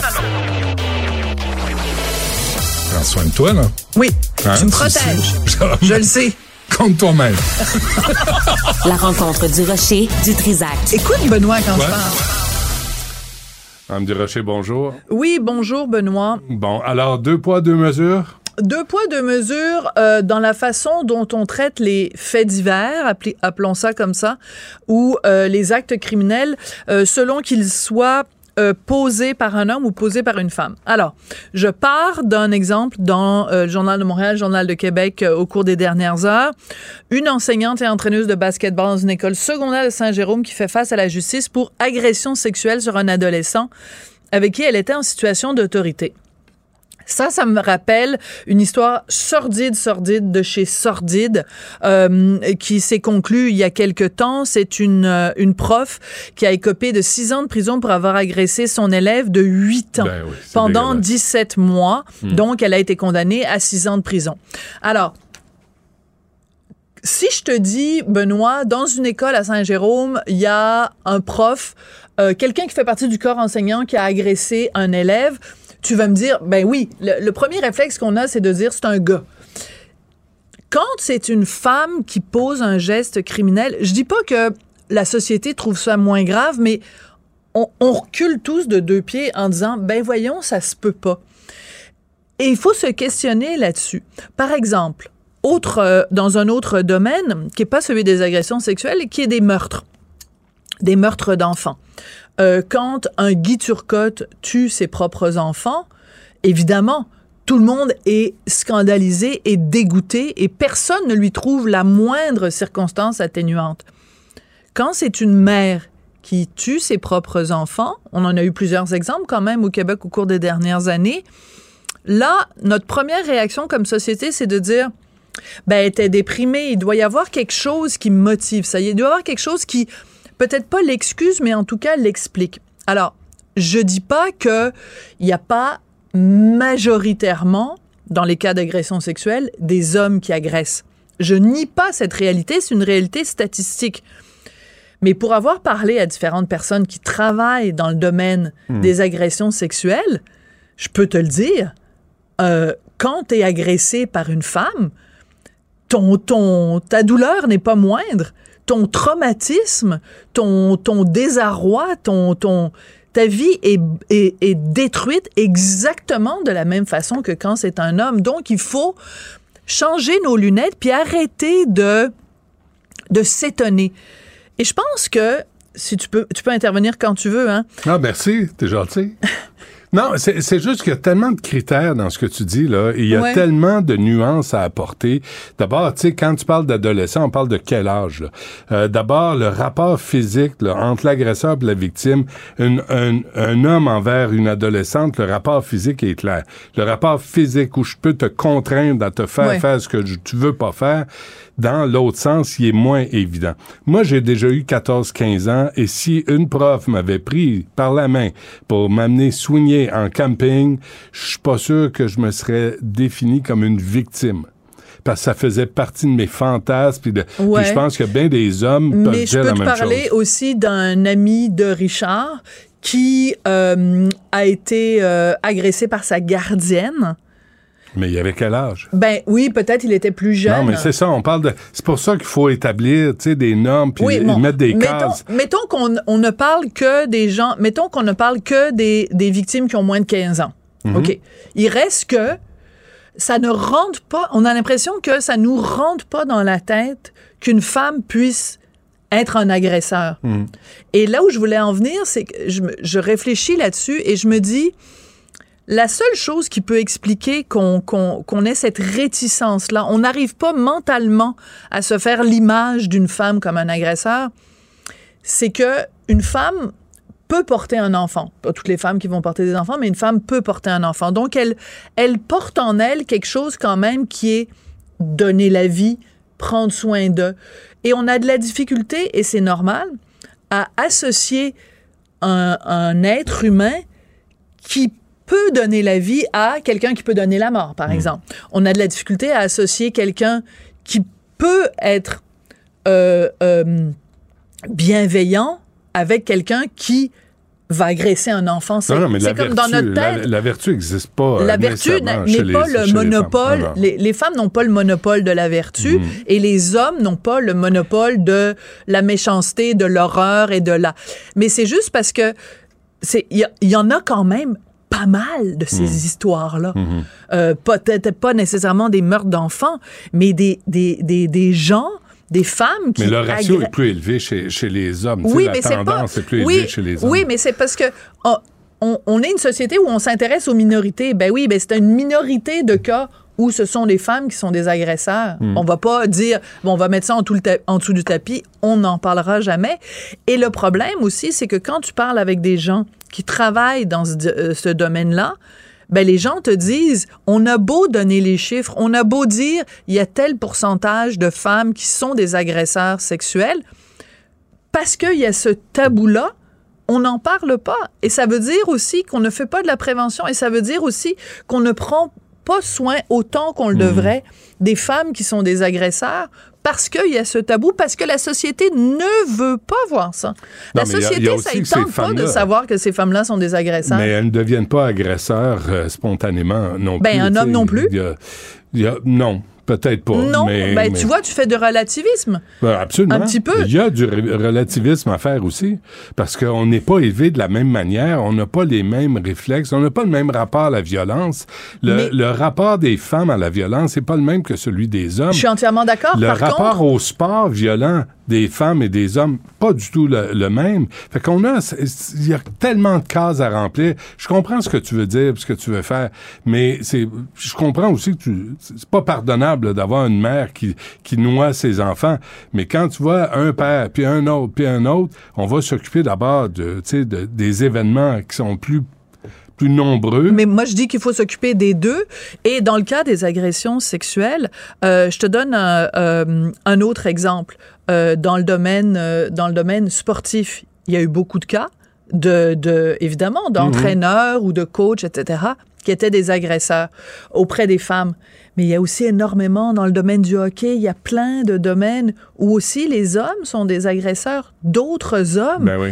Et ça, c'est plate à dire, mais la société en général éprouve pas la même empathie envers Ah, je sais les pas. hommes victimes. Je, Ben, je, je sais pas. Je sais pas, euh, je sais pas d'où ça vient, ça, mais non, non, moi, je pense qu'un agresseur, c'est un agresseur, que ce soit envers un gars, une fille, un, un enfant, même un chien. Tu sais, on regarde les gens qui agressent des André animaux. Boisclair, là. On les haït aussi. André Boisclair, il a fait des victimes masculines. Oui. Est-ce que ça a fait autant de, ça a eu autant d'impact dans la société, Est-ce que c'est parce que ça s'est déroulé pendant le confinement?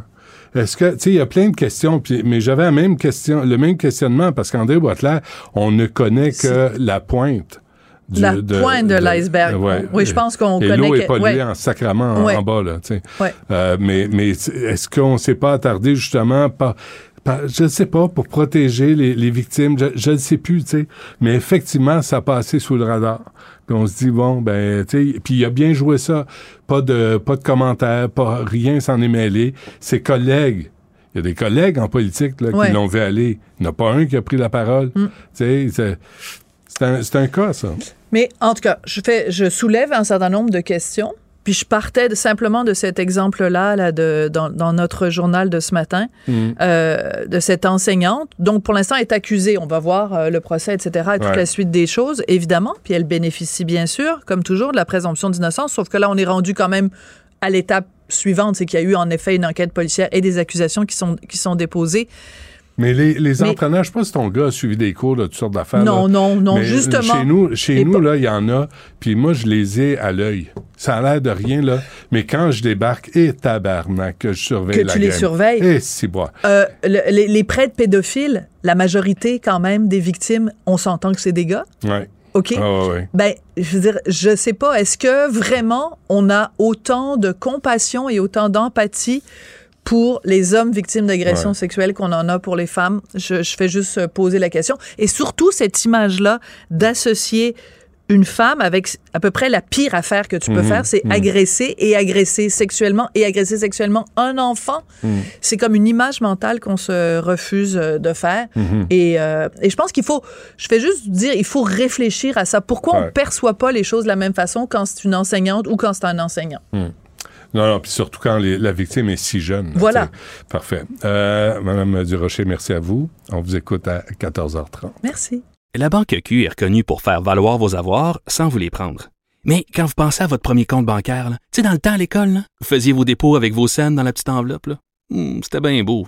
Mais avec le temps, ce vieux compte-là vous a coûté des milliers de dollars en frais, puis vous ne faites pas une scène d'intérêt. Avec la Banque Q, vous obtenez des intérêts élevés et aucun frais sur vos services bancaires courants. Autrement dit, ça fait pas mal plus de scènes dans votre enveloppe, ça. Banque Q, faites valoir vos avoirs. Visitez banqueq.ca pour en savoir plus. Pendant que votre attention est centrée sur cette voix qui vous parle ici, ou encore là, tout près ici, très loin là-bas, Celle de Desjardins Entreprises est centrée sur plus de 400 000 entreprises partout autour de vous. Depuis plus de 120 ans, nos équipes dédiées accompagnent les entrepreneurs d'ici à chaque étape pour qu'ils puissent rester centrés sur ce qui compte, la croissance de leur entreprise.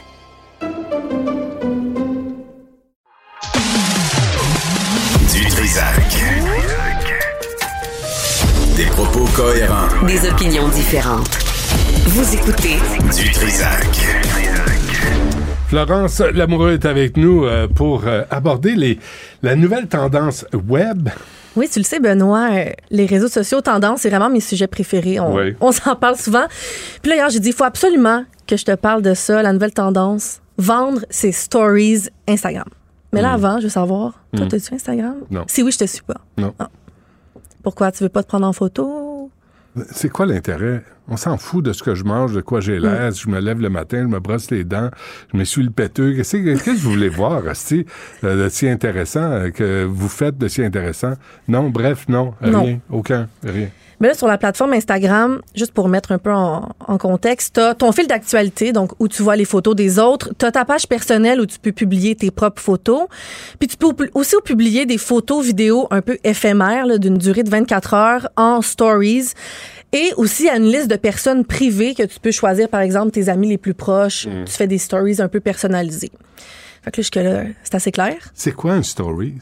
Stories. C'est quoi, c'est quoi ça? C'est des photos vidéos que tu vas publier à tes abonnés, mais qui vont disparaître après 24 Ah, c'est un diaporama. Ouais.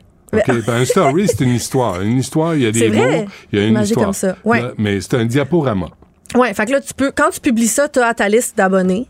Puis, tu peux aussi, à ta liste d'abonnés que tu choisis, par exemple, tes, tes 60 meilleurs amis, tu peux leur publier du contenu un peu plus personnel. 60 amis?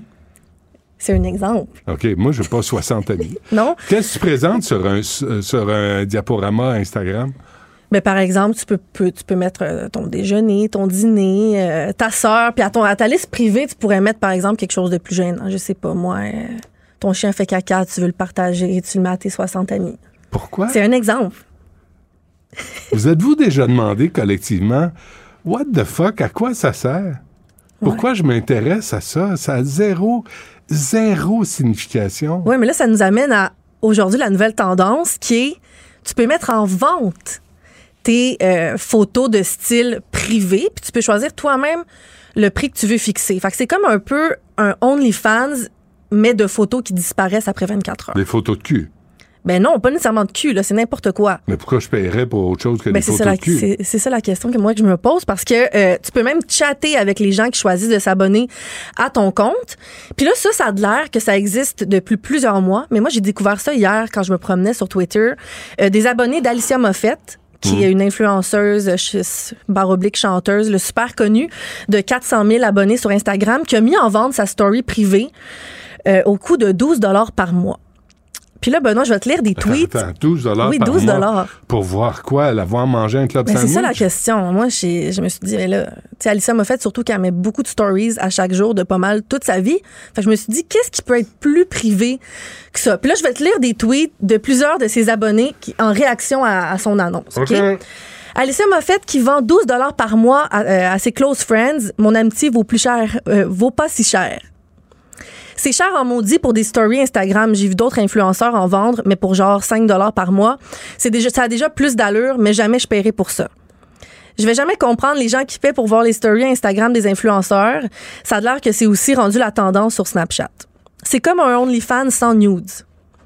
C'est oui, c'est weird quand tu sais que tu peux t'abonner au Patreon de, Ma- de Mike Ward pour 5 dollars et avoir accès à plein de contenus exclusifs comme des podcasts. Et là, il y a Alicia Moffett qui vend ses stories pour 12 dollars, je serais gênée. Et le dernier, voyons, c'est plus cher que Disney+.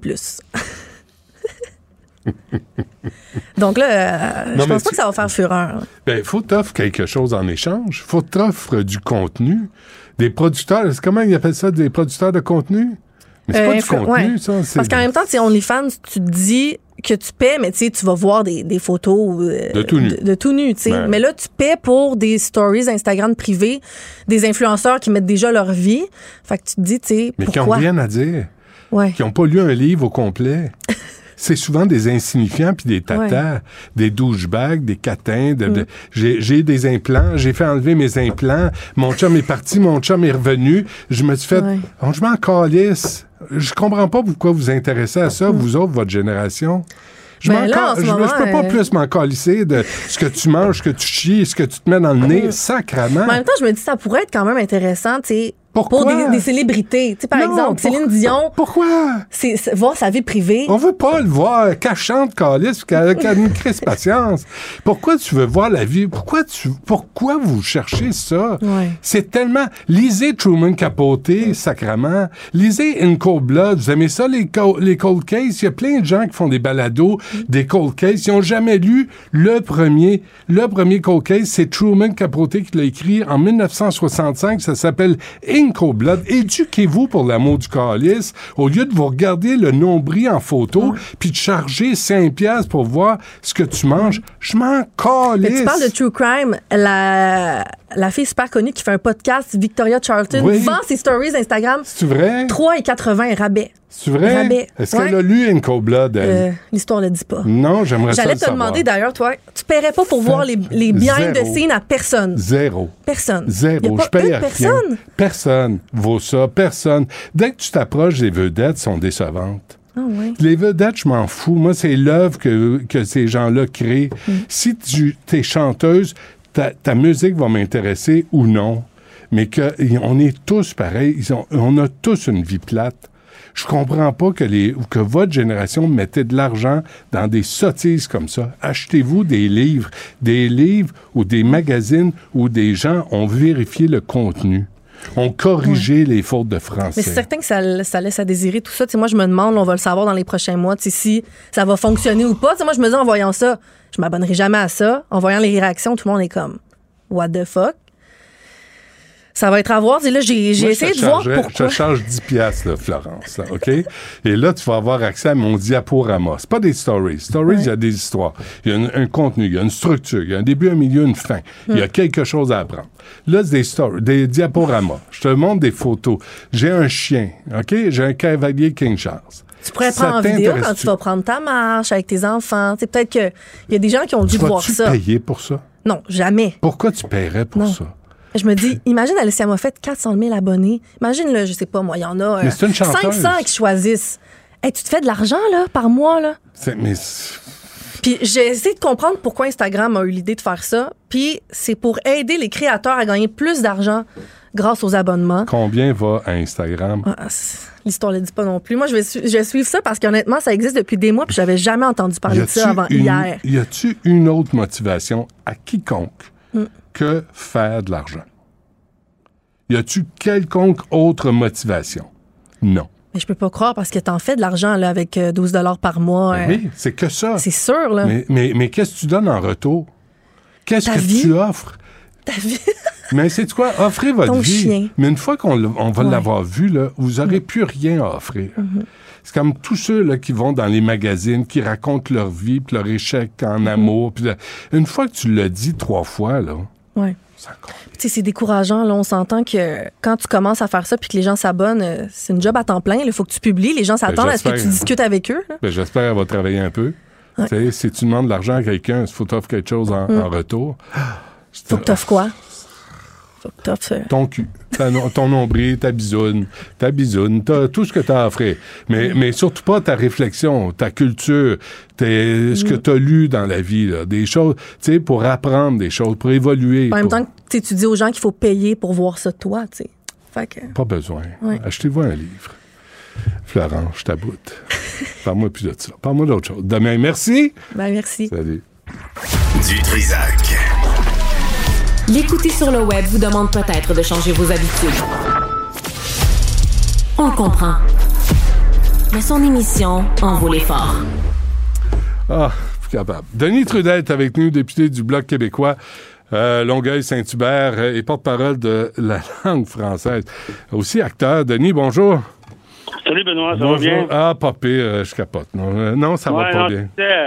J'écoutais là, avant, euh, pendant que j'attendais, puis t'es- un peu découragé de la vie, de ce qui se passe sur, euh, sur Instagram. Ah, et tout ça, des sottises, des niaiseries, c'est vite.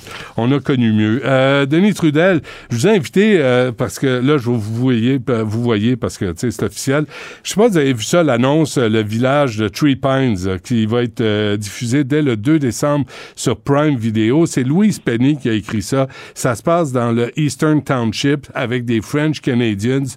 Puis, euh, puis c'est Armand Gamache, un enquêteur qui est joué par un acteur britannique. Je me demandais, c'était quoi votre réaction devant ça? Ben écoute, tu sais, euh, je suis un peu déçu, moi. Je suis un peu déçu parce que, d'une part, tu sais, je lisais l'article, puis je comprenais pas pourquoi l'acteur euh, international, l'acteur de Hollywood, a dit ben je ne vais pas me lancer dans l'imitation d'un accent québécois, français, ça aurait pu être un peu bizarre. Alors que s'il avait joué un, un, un- un agriculteur polonais ou un, ou un homme d'affaires albanais, il serait probablement allé vers un accent. Il aurait sûrement fait en sorte d'essayer de, de montrer un peu la réalité du terrain. Là, c'est une occasion un peu manquée. Tout se passe au Québec. Tout se passe au Québec. Euh, c'est en français. Le, le- le- le personnage de, de policier a un nom francophone. Moi, je pense qu'on aurait pu, d'une part, on aurait pu engager un acteur québécois, tu sais. Pourquoi pas? Ça Ben, me semble. Des acteurs québécois. Rémi Girard, Gilbert Sicotte et tout ça, ils parlent, ils parlent, ils parlent, ils, ils- sûrement qui sont capables de, de, de, jouer en anglais. Puis il y aurait eu un accent, ben oui, il y a un accent, on parle français au Québec. Ça aurait pu d'ailleurs donner l'occasion parce que bon, cette série-là, Prime Vidéo, c'est international, ça va être vu aux États-Unis, ça va être vu en Angleterre, ça va être vu un peu partout. Euh, Ça aurait pu donner l'occasion de dire aux gens Ah oui, ça se passe au Québec. Les gens qui savent pas qu'il y a des francophones, qu'il y a des Français Ben au oui. Canada, Ben oui. ils auraient fait Ah, regardons que c'est ça, puis ça, ça leur aurait probablement donné l'occasion de s'intéresser au fait que Ah ben tiens, a- ça parle français au Canada, ben on le savait pas, ben oui, regardons. Ouais. Là, là, on Ouais. coupe cette réalité-là.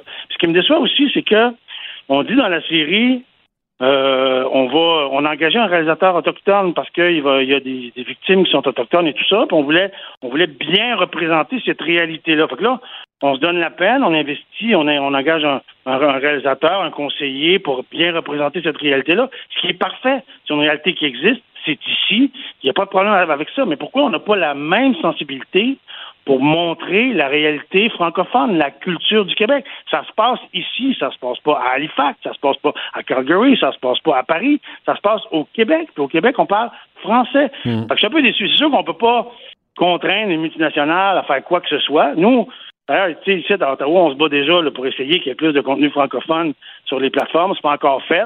Ça pourrait, ça pourrait, ça influencerait pas cet enjeu-là, mais ça ferait en sorte qu'on verrait plus des séries d'ici sur les grandes plateformes internationales. Là, on aurait l'occasion avec ces séries-là d'entendre parler du Québec, d'entendre parler de la culture Mais- mais les Québécois- d'entendre parler du fait que ça parle français. D'abord, les Québécois n'existent pas, des, encore des French Canadians, selon Louise Penny, là, qui est pas très évolué sur la question. Euh, et là, les autres, là, c'est Rossif Sutherland, le fils de Donald Sutherland, euh, qui joue. Jean-Guy Beauvoir. T'as Madame Ouais. Telfeder qui joue Isabelle Lacoste et Sarah Booth qui joue Yvette Nicole. Il n'y a, a pas un acteur québécois ou québécoise, il n'y a pas une femme, il n'y a pas un homme au Québec qui est capable de jouer ces rôles-là. C'est baveux, quelque chose de rare. Ben, c'est sûr qu'il y a une forme de. En tout cas, il y a un manque de sensibilité à l'égard de l'endroit où se passe la série. Ça, c'est clair. Là. Je pense que les il y a quelques acteurs québécois du cru qui sont engagés dans les troisième Ah, rôles. Fait que. Hein? Des figurants, là, tu sais, des, des Ouais, rôles pas ça, importants. Exact, exact.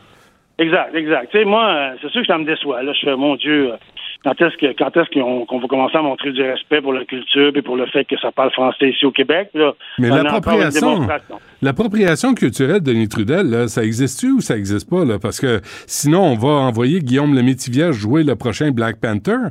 Sinon, euh, tu sais, on va relancer Slav, là, parce que la, la carrière de Betty euh, Bonifacé a été, euh, a été détruite à cause de tous les woke qui ont, qui ont manifesté parce qu'il n'y avait pas assez de femmes noires pour chanter l'esclavage noir. C'est drôle Ouais. que là, ça s'applique pas pour le film de Three Pines, le village de Three Pines dans Eastern Township avec les French Canadians, mais on- nous, on, les, les Québécois de souche qu'on appelle, là, on est tenus à respecter l'appropriation culturelle, mais on n'est pas tenus quand ça vient notre tour à nous.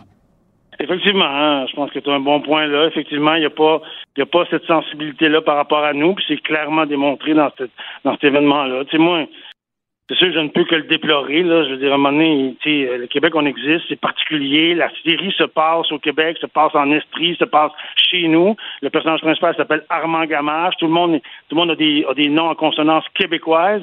Mais là, à l'international, les gens qui vont voir cette série-là, n'ont aucune bonne raison de se, de, de, de, de se sensibiliser à cette, euh, à cette réalité-là. Ça n'existera pas dans la série. Alors, Ben- C'est sûr qu'on peut juste le déplorer, tu sais, on peut juste le déplorer. Moi, j'espère, on, on a, on a appelé, là, je pense qu'elle n'était pas disponible, et j'espère que Sophie Préjean va prendre la parole. J'espère qu'à Ottawa, on va en parler, parce que là, nous, on se fait casser les couilles avec l'appropriation culturelle depuis des années. Mais là, là, c'est la fin, là. Vous allez arrêter de nous écœurer avec ça. Un acteur, blanc, noir, jaune, on s'en fout, va pouvoir jouer n'importe quel rôle si on applique cette euh, réflexion-là à une réalité qui se passe au Québec, des personnages québécois incarnés par des Canadiens puis des British. Oui, effectivement. Ça aurait, été, beau, Gilbert Scott, dans cette série-là. On n'est pas, obligé d'engager. D'ailleurs, d'ailleurs, on a, juste au niveau, la- les, les comédiens québécois, là, ils l'ont arraché pendant la pandémie. Ça n'a Ben pas été facile. Nous autres aussi, ça n'a pas été facile partout dans le monde. Ouais. J'ai un peu l'impression que pour Alfred Molina, ça a pu être plus simple parce que lui, en un film, il peut sûrement vivre 3-4 ans ou en une série, il peut sûrement vivre 3-4 ans. Ouais. Et jamais le cas au Québec. Donc, on avait une bonne occasion, une série qui parle de nous. En plus, en plus tu sais, veut, veut pas, la couleur québécoise, elle aurait été mieux portée si on avait eu un acteur du Québec. Qui Ben. aurait même, s'il avait parlé anglais avec un accent québécois, là, on aurait, à l'international, on aurait pu, les gens auraient pu s'ouvrir à cette réalité-là. Mais là, on l'a pas. On aurait pu faire vivre nos acteurs, mais là, on l'a pas. Hmm. Écoute, on peut juste le déplorer. Qu'est-ce que tu veux? Moi, on n'a pas de pouvoir tant que ça sur des, des, des, des, des grandes plateformes. Là, on essaie de les forcer à financer du contenu francophone, où là, on va essayer nous-mêmes, nous-mêmes, à partir de nos réalités, avec nos artistes, de se représenter et de se projeter à l'international, mais aussi de faire en sorte que, que, que les gens au Québec voient nos séries, voient nos affaires, voient nos musiques, voient nos acteurs, voient nos créateurs. C'est ça l'enjeu, en fait. Mais Denis, il y a eu, il y a eu jusqu'au déclin là sur Netflix là, c'est un film québécois, puis Réal Bossé me disait qu'il était rendu à 60 millions de vues. Parce que c'est un bon film québécois avec un accent québécois qui se passe en français, mais on fait comme tous les autres films étrangers, on met des sous-titres, on met une traduction simultanée, puis on comprend ce qui se passe. On n'est pas des sans-dessins. Non, non, non, c'est vrai. C'est un gros enjeu. Euh, faire survivre, faire vivre la culture, les petites cultures là, Ouais. dans ce grand monde numérique, là, dans cette nouvelle réalité, là, c'est un enjeu. Puis pour tout le monde, pour toutes les petites cultures dans le monde, là, il y a comme un, un rouleau compresseur anglo-saxon qui vient de l'Angleterre. Il vient un peu des États-Unis, mais dans ce cas-ci, mais là, c'est un acteur anglais. Mais, mais tu sais, ça, ça efface toutes les grandes cultures. Ouais. Ça devrait toutes nous concerner parce que une, une culture qui meurt quelque part dans le monde, c'est une perte pour toute l'humanité. C'est une richesse qu'on perd. C'est pour ça qu'il faut se battre. C'est Louise Penny. Là. Louise Penny, sauf erreur, là, elle vit au Québec. Elle vivait au Québec, en tout cas. Là. Elle raconte l'histoire qui se passe au Québec. Puis elle, elle parle de French Canadian. She doesn't give a fuck. She doesn't give a flying fuck. Ça soit n'importe qui. Molina, c'est un grand acteur. Il a joué, il a c'est un bon, c'est un bon acteur. Mais, là- raison. mais il me semble que là, ça aurait été approprié d'avoir des acteurs et des actrices qui viennent du Québec. Il me semble. Ben, moi, je pense que oui aussi. Hmm. Denis Trudel euh, du Bloc québécois, merci. On va voir ce que ça donne, hein, euh, cette affaire-là, le village de Three Pines. Merci. On s'en donne des nouvelles. Ça marche. Salut. La Banque Q est reconnue pour faire valoir vos avoirs sans vous les prendre. Mais quand vous pensez à votre premier compte bancaire, là, tu sais, dans le temps à l'école, là, vous faisiez vos dépôts avec vos scènes dans la petite enveloppe. là. Hmm, C'était bien beau. Mais avec le temps, à ce compte-là vous a coûté des milliers de dollars en frais, puis vous ne faites pas une scène d'intérêt. Avec la Banque Q, vous obtenez des intérêts élevés et aucun frais sur vos services bancaires courants. Autrement dit, ça fait pas mal plus de scènes dans votre enveloppe, ça. Banque Q. Faites valoir vos avoirs. Visitez banqueq.ca pour en savoir plus. Pendant que votre attention est centrée sur vos urgences du matin, vos réunions d'affaires du midi, votre retour à la maison ou votre emploi du soir, celle de Desjardins Entreprises est centrée sur plus de 400 000 entreprises à toute heure du jour. Grâce à notre connaissance des secteurs d'activité et à notre accompagnement spécialisé, nous aidons les entrepreneurs à relever chaque défi pour qu'ils puissent rester centrés sur ce qui compte, le développement de leur entreprise. Du Trisac. Même si tous les chapeaux lui font, il ne parle jamais à travers son chapeau. Vous écoutez Du Trisac. Sans retenue, sans tabou, Anaïs Gertin-Lacroix. I said, Merry, Merry, Merry, Merry Christmas, baby. You sure did treat me nice. Yes, you did, yes, you did, yes, you did, yes, you did. Euh, ben, à quelle heure on se déshabille, là? C'est, c'est quoi cette affaire-là? Anaïs, bonjour. Allô, Benoît? Bon, c'est pourquoi Elvis? Ben là, écoute, on va, on va jaser de, de calendrier de l'avant sexy. Là, je voulais chan- une chanson de Noël euh, un peu sexy, outre euh, Santa Baby. Puis là, je me disais, tu sais, on s'entend que Mariah Carey, là, All I Want for Christmas is You, c'est pas tant sexy que ça. Mais cette version-là de d'Elvis Presley est solide. Écoute, ça dure un 6 minutes de guitare électrique. Moi, c'est une de mes favorites. Non? Il me semble que ça met dans l'ambiance. Oui, absolument. Autour du sapin, là? Oui, oui. Où Maman Noël débarque? Tout Hum, ça, là, hum, tout ça. hum, hum. Ben, ça peut être Papa Noël aussi, là. Ah, c'est pas oui. juste Maman que Noël qu'il faut qu'il travaille. Non, hein. non, voici Ben, mon cadeau, chérie. Et voilà. je voulais parler de- des calendriers de l'Avent, Benoît, parce que ben Noël s'en vient. Évidemment, on l'achète un peu avant le 1er décembre. Et là, avec évidemment ce qu'on appelle le fameux vendredi noir, il y a plein de rabais. Donc, j'avais envie de, de, de mettre au parfum de ce qui peut euh, s'offrir en couple ou seul pour justement célébrer euh, Noël qui approche à grands pas. Et je voulais commencer avec des entreprises québécoises. Je trouve important. Donc, Bloche. OK, Benoît, c'est de toute beauté. C'est une entreprise montréalaise qui met de l'avant de la lingerie. Puis, tu sais, c'est pas parce que souvent, ça va coûter très cher. Puis moi, je connais beaucoup de femmes qui me disent, Anna, j'aime ça, la lingerie, mais tu vas acheter un beau soutien-gorge avec, exemple, un porte- un porte-jartel, ça te coûte 250 dollars. C'est pas donné. On s'entend? Donc, il y a des entreprises québécoises qui offrent aussi de la belle lingerie à prix moindre, dont Bloche. Donc, si vous avez envie de vous gâter, d'offrir ça à votre tendre moitié, là, c'est vraiment de la beauté, c'est délicat, c'est pas cher et c'est c'est de la qualité. Donc, je vais commencer avec la lingerie. Sinon, les calendriers de l'Avent. T'es-tu un, un très... Moi, je mettons, j'en ai au chocolat, là, je vais t'avouer, mais à chaque année, il me faut un calendrier de l'Avent. C'est-tu ton genre? Non, mais, Y a- les, ça chez vous? ouais, les enfants aiment ça. Puis euh, je me dis, c'est parce que le message que j'envoie, c'est que chaque jour, jusqu'à Noël, tu vas pouvoir manger du chocolat. Oui, mais qu'est-ce qui est plate dans ce message-là? Ben, c'est parce que chaque jour, euh, chaque jour, c'est comme obligatoire de manger du chocolat, il me semble. Ben voyons donc, c'est pas obligatoire. Il y a des journées, nous, que ça nous tente pas, puis on en aura pas. On se bourra à la face le lendemain parce qu'on Quand t'en manges deux euh, le lendemain, ah, bravo. Ça va se goinfrer. Je suis tellement équilibré. oui, parce que t'étends ça sur un mois, là. Faut que j'ai eu ma quantité de chocolat. C'est correct. Non, mais ça va. Il y, y en a avec des Legos dedans, hein? Il y, a, des calendriers de l'avant, Benoît, pour n'importe quoi. Autant des Legos, des produits pour le, le, le corps euh, café. Euh, Tu sais, maintenant, là, t'aimes quelque chose, c'est sûr qu'il y a un calendrier de l'avant. On se disait, tu sais, sexuellement parlant, t'aimes quelque chose, c'est sûr qu'il y a du porno là-dessus. C'est la même affaire avec le calendrier de l'avant. Il y en a pour tous les styles, pour tous les goûts, et il y en a, ben, sexuels. Hein. Là, c'est le but de la Ah oui? chronique. Donc, il y a la boutique Séduction à Montréal qui offre ça. C'est pas donné, là, je le dis d'avance. Il y a, là, j'ai regardé, c'est environ à 50% Ça revient quand même à 279 OK? Donc, comme je te dis, c'est pas donné. Euh, mais quand même, à l'intérieur, il y a 24 jeux sexuels. Donc, c'est un jouet sexuel par soir. Un, un- c'est un mois occupé, là, je te le dis. Ouf, t'arrives à Noël épuisé, hein? Ah, tu dors des vacances, ça, c'est sûr et certain. Lâche-moi, je suis gercé.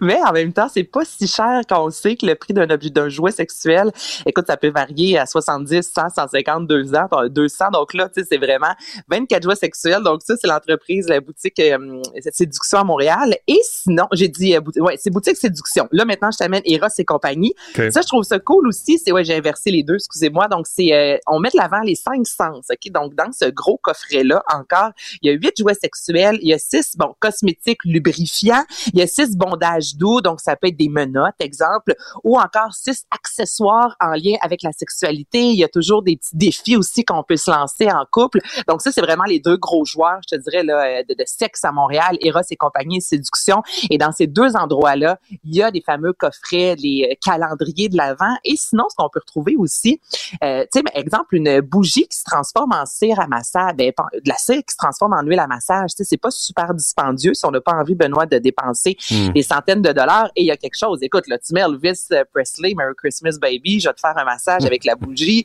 Il y a quelque chose qui fonctionne dans tout ça. Il y a des livres aussi. Non, mais écoute, là. Elvis has left the building.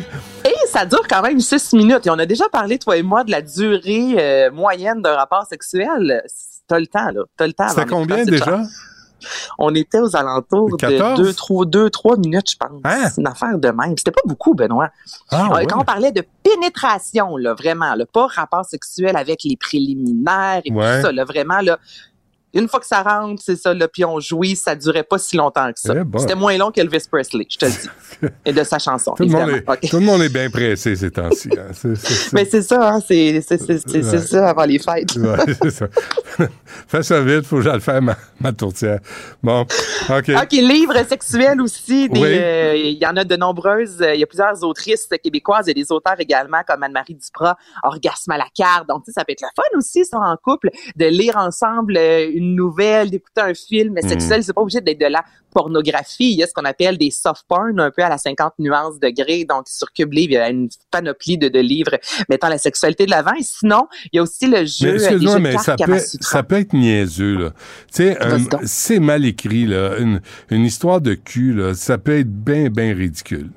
Ben oui, ça peut. Ben si c'est mal lu aussi, là, écoute, Aussi. tu pages à chaque mot, là, ça Ouais, marche pas. Tu ça. comprends? Donc, ça se magasine comme Mm. n'importe quoi, Benoît. Ah, ok, tu lis ça. en arrière, tu feuillettes un peu, puis Ok. à un moment donné, tu dis, ça vient me chercher ça. Mais il y a des nouvelles, il y a Mm. vraiment des livres érotiques, il y en a qui sont plus cocasses, il y en a d'autres qui vont être un peu plus, excusez-moi l'expression, mais un nez encore là, ça dépend jusqu'où tu as envie d'aller. Mais oui, si c'est mal écrit comme il y a des films d'amour qui sont extraordinaires, puis il y en a d'autres euh, sur lesquels tu t'endors euh, au bout de cinq minutes. Fait que c'est sûr que c'est pareil pour un livre sexuel, mais il y en a qui sont franchement intéressants. Et sinon, il y a les jeux de cartes Kamasutra, Benoît. Donc là, ça, c'est pas cher. Puis tu fais une carte de temps en temps. Ah oui, la nouvelle position sexuelle, on essaie ça. Donc voilà, plein de belles choses qu'on peut faire en couple ou en solo pour Hmm. euh, se préparer euh, à l'arrivée du Père Noël. Mais les cartes Kam, euh, Kamasutra euh, en Ouais. solo, c'est- plus difficile, mais si tu fais ça joué. plus en couple. Tu peux- T'es aussi bien jouer à solitaire, là. Tu sais, à patience, quelque chose. Bon, tu, veux, patience, tu veux nous ça. parler des hackers? Hey, oui, faites attention, Oui. parce que là, c'est ça qui se passe. Il y a de plus en plus de jouets sexuels, Benoît, qui sont connectés, comme le fameux jouet sexuel. Je vais te revenir à- d'ici la fin de la saison, c'est ça, je vais t'en reparler. Moi, ça m'a marqué, là, où les femmes pouvaient justement euh, Mhm. Mhm. renforcer leur périnée. Mhm. Mais ça, ben, tu dois te connecter, tu comprends? Donc, tu entres des données et déjà en 2018, ça fait un bout de ça, le Monde, là, qui est pas un journal boboche, sortait de l'avant, justement, puis mettant en lumière la vulnérabilité particulièrement élevée des jouets sexuels parce que souvent justement les utilisateurs bon euh, on va s'abonner on s'ouvre un compte. Il y a certains sites également certaines compagnies qui te donnent la chance d'avoir comme une bibliothèque entre autres et de mettre des photos un peu plus euh, intimes je te dirais. Et il y a eu justement des fameux hackers qui ont réussi des pirates électroniques qui ont réussi à tout d'abord voler des données ensuite avoir accès soit à l'adresse de ces gens-là ou encore avoir accès aux photos qui se sont retrouvées sur le web. Donc tu sais il faut faire attention. On parle souvent de vol de données euh, en lien avec euh, notre téléphone cellulaire, mais votre jouet sexuel à la maison, s'il est connecté, peut-être ne pas mettre trop de détails, je vous dirais. Puis là, il y a une nouvelle, moi, qui m'a fait rire, mais Mm. c'est pas si drôle que ça. Mhm. Ça a été rapporté par Vice, OK? C'est un... pirate électronique, là, je te parle de la marque Cellmate qui met de l'avant des ceintures de chasteté, OK? Et il y a eu fuite de données et il y a un fameux hacker qui a réussi à prendre euh, en, euh, en, en détention, je te dirais, les ceintures de chasteté. Donc, il a envoyé, il les a bloquées, imagine-toi, Benoît, puis il a envoyé à chaque personne qui détient une ceinture de chasteté un message disant, puis encore là, c'est ridicule, Your cock is mine now. Donc, ton pénis est à moi désormais. Et si tu veux que je débloque ta ceinture de chasteté, parce que on a le vieux bon modèle avec un cadenas, à moins que tu perdes la clé, sinon, en général, ça se passe bien, OK? Mais sinon, quand c'est connecté, encore là, ben, on fait ça avec notre téléphone cellulaire, donc n'importe qui ou presque assez, euh, assez bon avec Internet, évidemment, là, peut réussir à entrer là-dedans. Là, la bonne nouvelle, c'est que personne, Benoît, portait à ce moment-là la ceinture de chasteté, mais tu te vois-tu, là, chez vous, tu reçois un message, c'est bloqué, puis il faut que tu transfères 550 euros euh, à cette personne-là, sinon ta ceinture reste bloquée. Donc là, juste une petite mise en garde.